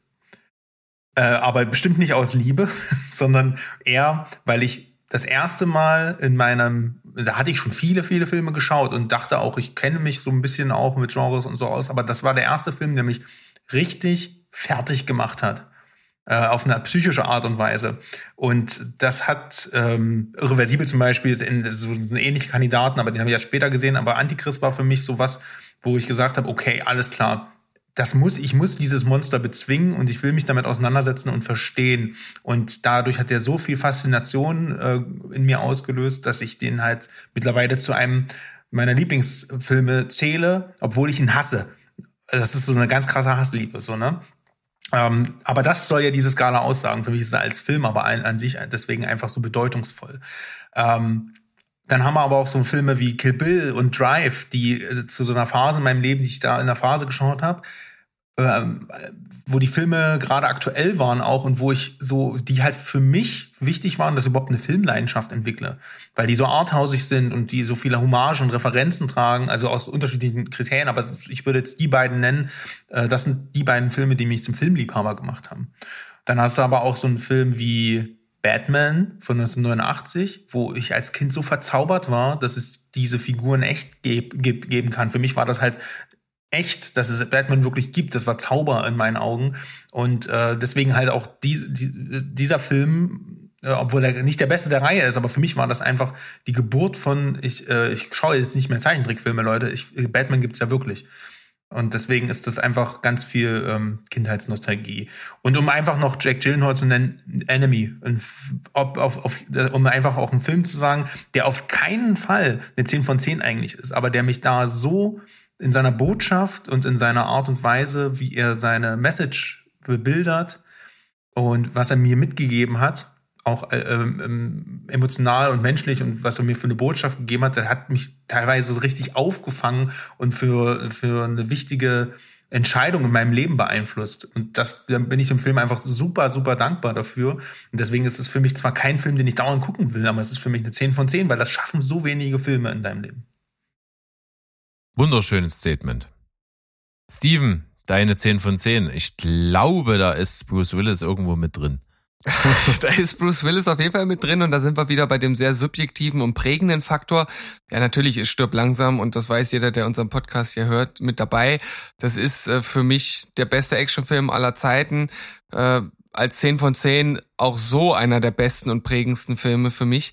Äh, ich kann den immer wieder schauen, äh, der macht immer wieder Spaß, deswegen muss der hier mit rein. Ähm, genauso prägend wie dieser Film es war für das One-Man-Genre, ja, einer gegen alle, ähm, war äh, natürlich Matrix für das Science-Fiction-Genre und auch für die Cinematografie, wie das Ganze umgesetzt wurde. Ähm, auch ein Film, der ja philosophische Ansätze hat und irgendwie da sowas verquickt hat, was vorher noch nie gemacht wurde. Deswegen auch das ganz klar eine 10 von 10. Ähm, es gibt auch Filme, die habe ich zum ersten Mal gesehen und die haben sofort irgendwas mit mir gemacht und mich sofort irgendwie beeindruckt. Dazu gehörte, äh, gehörte auch Leon der Profi. Und ganz frisch äh, The Guilty, das ist äh, der letzte 10 von 10er, der dazu kam, den ich gesehen habe und der mich von Anfang bis Ende gefesselt hat, der ein absolut perfektes Ende hatte, der einen Schauspieler hat, der das perfekt gemacht hat, wo ich einfach sagte, wow, äh, lange nicht mehr einen Film gesehen, der mich direkt so mitgenommen hat von Anfang bis Ende. Absolut überragend. Und dann gibt's halt auch so Filme, die ich sag mal so Special Interests sind und die vielleicht andere nicht in dem Bereich sehen, aber ähm, ein Anime ist mit dabei und das ist Your Name, gestern, heute und für immer. Das, ich liebe diesen Film einfach. Der macht für mich einfach alles perfekt. Der hat eine ganz spezielle Story, der ist auch irgendwo ein bisschen kitschig, aber wirklich noch an so einer Grenze, wo man sagt, ah, es fängt schon an zu triefen, aber irgendwie ist es noch richtig geil und das gefällt mir einfach. Name und im Gegensatz, Sextapes. Ja. es fängt schon an zu tropfen, meinst du? Ja. Oder? ähm, und ich muss jetzt an dieser Stelle dem Sandro widersprechen. Äh, Gravity funktioniert auch super zu Hause auf dem kleinen Fernseher. Ich, ich liebe diesen Film einfach. Ich wollte den lieben und der hat mich auch einfach absolut umgehauen im Fernsehen und ich habe den auch noch zweimal dann zu Hause gesehen und jedes Mal in diesen so, ich glaube, es sind so drei, vier Jahresabständen, finde ich den immer wieder absolut überragend. Äh, Inception war halt einfach so ein, so ein Ding, das gab es auch nie in dieser Art und Weise und hat halt natürlich auch mit dem Ende irgendwo ein, ein, ein cineastisches, äh, eine cineastische Marke gesetzt irgendwo. Das ist so ein äh, also cheering also, Moment, wie es bei den Oscars gab. Das ist so ein cheering Moment, den ich da reinbringen würde. Das ist ein cheering würde. Moment, ja. Und jetzt kommen wir zu wirklich einem einem Film, also viel subjektiver geht's nicht, aber für mich der beste Weihnachtsfilm aller Zeiten, schöne Bescherung. Ich kann den jedes Jahr gucken, ich kann jedes Jahr immer wieder lachen an allen Szenen, die ich schon kenne. Und irgendwie ganz speziell bei dem Film, ich entdecke immer wieder eine Szene, die ich irgendwie wieder vergessen habe und die ich irgendwie wieder neu entdecke, so so Kleinigkeiten auch, so wirklich irgendwie was im Hintergrund passiert oder so. Und ich kann mich einfach nur wegwerfen bei Chevy Chase. Ansonsten, ich nenne es jetzt einfach nur schnell und sage nicht mehr viel dazu. Memento habe ich hier als zweiten äh, Christopher Nolan-Film noch mit drauf. Die zwölf Geschworenen, über 60 Jahre alt und immer noch hochaktuell, immer noch packend von Anfang bis Ende. Äh, und täglich grüßt das Murmeltier als bester Zeitschleifenfilm aller Zeiten. Ja, das war's. Das sind meine 10 von 10 Filme. Traum. Da hast du eine schöne Absolut. Auswahl, dann dauert es bei mir nicht mehr so lang. Mhm. Ah, da waren also einige von dir auch dabei. Ja, ja, ja. ja. Also ich Geil. finde, wer, wer täglich grüßt das Murmeltier nicht als äh, 10 verbucht, ist einfach, der ist, da muss man zum Arzt. Puh, das gut, dass der bei mir als 10 von 10 steht. Na, siehst du. Und ähm, äh, Memento ist bei mir auch ein ganz besonderer Film. Den verbinde ich zum einen, so wie Sandro das auch gesagt hat, mit einer Zeit, äh, die für mich ganz wichtig war und spannend war. Und zum anderen hat einfach man muss halt im Hinterkopf behalten, wie originell das war, was Memento damals gemacht hat. Und das ist meiner Meinung nach auch der beste ähm, Film von Nolan. Ich glaube auch nicht, dass er nochmal besser wird als das. Für mich natürlich auch ganz, das wisst ihr, das ist jetzt nicht neu, dass der Pate 1 und 2 bei mir eine 10 sind. Sind die gut? Soll man die mal gucken? Ich habe schon viel davon gehört. Ja, ja, äh, äh ja, okay. aber du, du wartest wahrscheinlich auf die Serie und dann guckst es hinterher. Ich fange mit ähm, dem dritten an. Ja, du, auch der hat seine Berechtigung. Er ist halt einfach keine 10. Ähm, weil zu viel, zu viel zu anders wirkt. Aber er hat seine Berechtigung in dieser Trilogie auf jeden Fall. Ähm, ich bin ja großer Freund, habe ich ja vorhin schon mal gesagt, von den Vampirfilmen. Deswegen, ähm, äh, weil du gerade 60 Jahre gesagt hast und da gebe ich dir vollkommen recht, die Zwölf Geschworenen ist ein großartiger Film, ist auch eine 10 und auch davon gibt es ein Remake sogar, ähm, das, das genauso gut funktioniert. Also wer jetzt sagt, ich gucke diese Schwarz-Weiß-Sachen nicht, es gibt ein Remake aus den, ich glaube, End 70ern, 80ern oder sowas, das ist genauso gut, weil es nämlich eigentlich nichts verändert, nur zu dem Zeitpunkt angesagte Schauspieler nutzt. Dann, ich bin ein Riesenfan von Nosferatu und zwar von dem tatsächlichen Schwarz-Weiß-Stummfilm den man ja in verschiedenen Fassungen sehen kann. Äh, warum ist das so? Weil ich mich, also A, zu, zum einen mit der Vampirlegende, äh, äh, das macht mir halt einfach Spaß. Äh, zum anderen die Chutzpe, die Friedrich W. Murnau hatte, dass er im Grunde Bram Stokers Roman genommen hat, hat einen Film draus gemacht und wollte dann hinterher den Leuten verkaufen, das ist nicht derselbe, weil das spielt ja halt in Deutschland. Das kann ja dann nicht derselbe sein. ähm, und halt eben die Geschichte dahinter finde ich super spannend, aber da reden wir mal im Detail bei um meinem Vampir-Special drüber, auf, auf das ich noch hoffe. Ähm, für mich sonst noch ganz, ganz weit vorne und das ist zum Beispiel so ein Beispiel, das sind so Beispiele für die Nostalgiepunkte. Für mich ist E.T. ein 10 von 10. Der, den habe ich im Kino tatsächlich gesehen, als ich selber ein Knir Knirps war. Ähm, den kann ich immer gucken und äh, der ist einfach ganz warm und kuschelig. Ich bin Riesenfan von Tanz der Vampire nicht von dem Musical, sondern von der, von dem Film. Ähm, den finde ich auch einfach wahnsinnig witzig und charmant und den gucke ich eben auch immer wieder gerne. Und ja, das sind so Filme, wo ich sage, locker aus der Hüfte, das sind alles Zehner. Ähm, es war einmal in Amerika, ist für mich ein Zehn von zehn Filmen. Genauso wie ich halt eben auch, äh, haben wir ja gerade gesagt, über täglich grüßt das Murmeltier einfach so oft schon so viel gelacht habe und mitsprechen kann, dass ich, da geht ja gar nichts anderes. Und ich habe immer die Hoffnung, ähm, dass es mehr, mehr, mehr werden. Und ähm, sowas wie The Green Knight könnte eine 10 werden, glaube ich schon. Ähm, Joker ist auch bei mir sehr, sehr hoch im Kurs, das noch alles zu werden, weil ich ihn jetzt auch schon ein paar Mal gesehen habe. Und das ist dann wieder so eine, es gibt auch Zehnerfilme, die ich gar nicht gerne so oft gucke. Also das werdet ihr wahrscheinlich auch nachvollziehen können. Es gibt halt auch Filme, äh, wo man alles dran liebt, im Sinne auch von, von wie, wie das cineastisch gemacht wurde, aber trotzdem hinterlassen sie einen so ein bisschen unangenehm oder es ist halt einfach nur etwas für eine ganz besondere Stimmung und dann guckt man den eben nicht so oft. Das ist zum Beispiel Mulholland Drive von, von äh, David Lynch. Äh, den kann man nicht sehr regelmäßig gucken, meiner Meinung nach, aber das ist auf jeden Fall ein ganz, ganz großer Film. Also mhm. ich habe auch so ein Beispiel für sowas, äh, den man nicht auf so einer Zehnerliste erwarten würde. Das ist bei mir We Need to Talk About Kevin.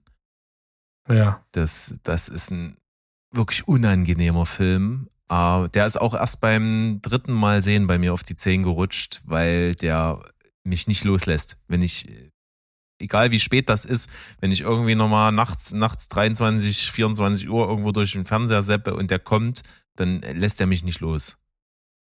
Ich will den sehen und den gibt's nirgendwo. Mann. Ja, ja muss man mal probieren. Nervig. Kriegt man noch irgendwann hin. Aber, aber Mo, ich, ja. ich wollte dich eben gerade bei deiner Aufzählung nicht, nicht unterbrechen, aber wenn du dann dein Vampir-Special machst, darf ich dann äh, dazukommen und über Twilight und Vampire Diaries reden? Aber der dritte ich, Twilight ist echt nicht bin, so schlecht. Ich bin schockiert. Ich bin schockiert. Aber ja, aber ja, natürlich darfst nicht du das. Ja, ah, True Blood ist wirklich gut. Ja, also wir wollen hier Filme und Serien nicht durcheinander bringen, aber wenn wir das dann mischen, können wir meinetwegen auch darüber reden, weil das hat ja auch eine Berechtigung. Und es gibt ja, das ist ja dann vielleicht für dich zu interessant zu erfahren, warum ich die alle nicht mag. Ja. Na, das ist doch ein Deal. Das, das klingt auf jeden Fall interessant und vielleicht ist das tatsächlich mal was, was wir in Angriff nehmen könnten. Ich habe ja dem Berg schon das nächste Special an. Das ist ja, ja ich habe es dem Berg ja vorgeschlagen, aber der sagte, er kennt halt zu wenig Filme. Ich kenne gar nichts. Also ich, mich interessiert das auch. Du nicht. hast Interview mit einem Vampir ja. auf deine äh, Tom Cruise Liste gesetzt, du Vogel. ja, ja. Ja. Na gut, ist ein anderes Thema. Wir verstricken uns hier in Nebenplots. Äh, wichtig ist mir jetzt natürlich am Ende. Liebster Mo, also ich, es ist ja. ist ja vollkommen in Ordnung, dass du nicht mehr in Zahlen bewerten möchtest. Das finde ich in Ordnung. Äh, Habe ich dir denn die Daseinsberechtigung dieser Folge jetzt bewiesen? Also ich, ich muss immer noch, ich Tschüss, muss ciao. Ich, tschüss, ciao. Nee, ich muss immer noch ein bisschen zucken, weil ich nicht weiß, ob das tatsächlich jetzt so spannend für alle war, so wie es für dich war. Aber weil du mir ja sehr am Herzen liegst und dir das so wichtig war, habe ich natürlich auch sehr gerne mitgemacht. Und wenn ich jetzt halt keine Zahlen mehr vergebe, ist das ja auch nicht, weil ich den Monk in dir auf den äh, Pariser Eiffelturm jage will, damit du runterspringst, sondern einfach, weil ich keine Lust mehr für Zahlen habe. Das, und das ist vollkommen okay. Ich, es, wir haben es auch genutzt, um ein paar schöne Filme zu droppen. Vor allen Dingen natürlich jetzt am Ende. Das, das, das hat sich doch schon gelohnt. Und jeder weiß ungefähr, was unsere Vorlieben sind, was wir wie bewerten, was sich positiv oder negativ auf Wertungen auslö auswirkt. Das ist doch absolut sinnvoll und genau das Ziel gewesen. Ich bedanke mich wirklich. Es hat echt wahnsinnig viel Spaß gemacht. Es war so toll, wie ich es mir vorgestellt habe. Äh, hoffe ihr da draußen auch. Deswegen umso besser an der Stelle vielleicht äh, mal ein Feedback. Hat euch das geholfen? Habt ihr euch gequält? War es langweilig? War es interessant? Das diese Folge von. 1 bis 10. Optimal. äh, das, nehmt den lieben Sandro beim Wort.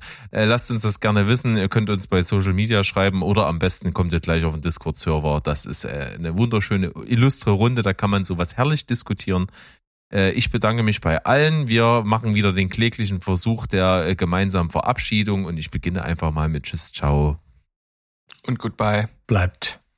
Spoilerfrei. Siehst du? Ich hab's dir überlassen, hast du gemerkt, ne? Ja. Ich hab, ja, ich hab das, das hat, das, es hat kurz gekitzelt am Sack. ja. Na dann, Heidi Ho.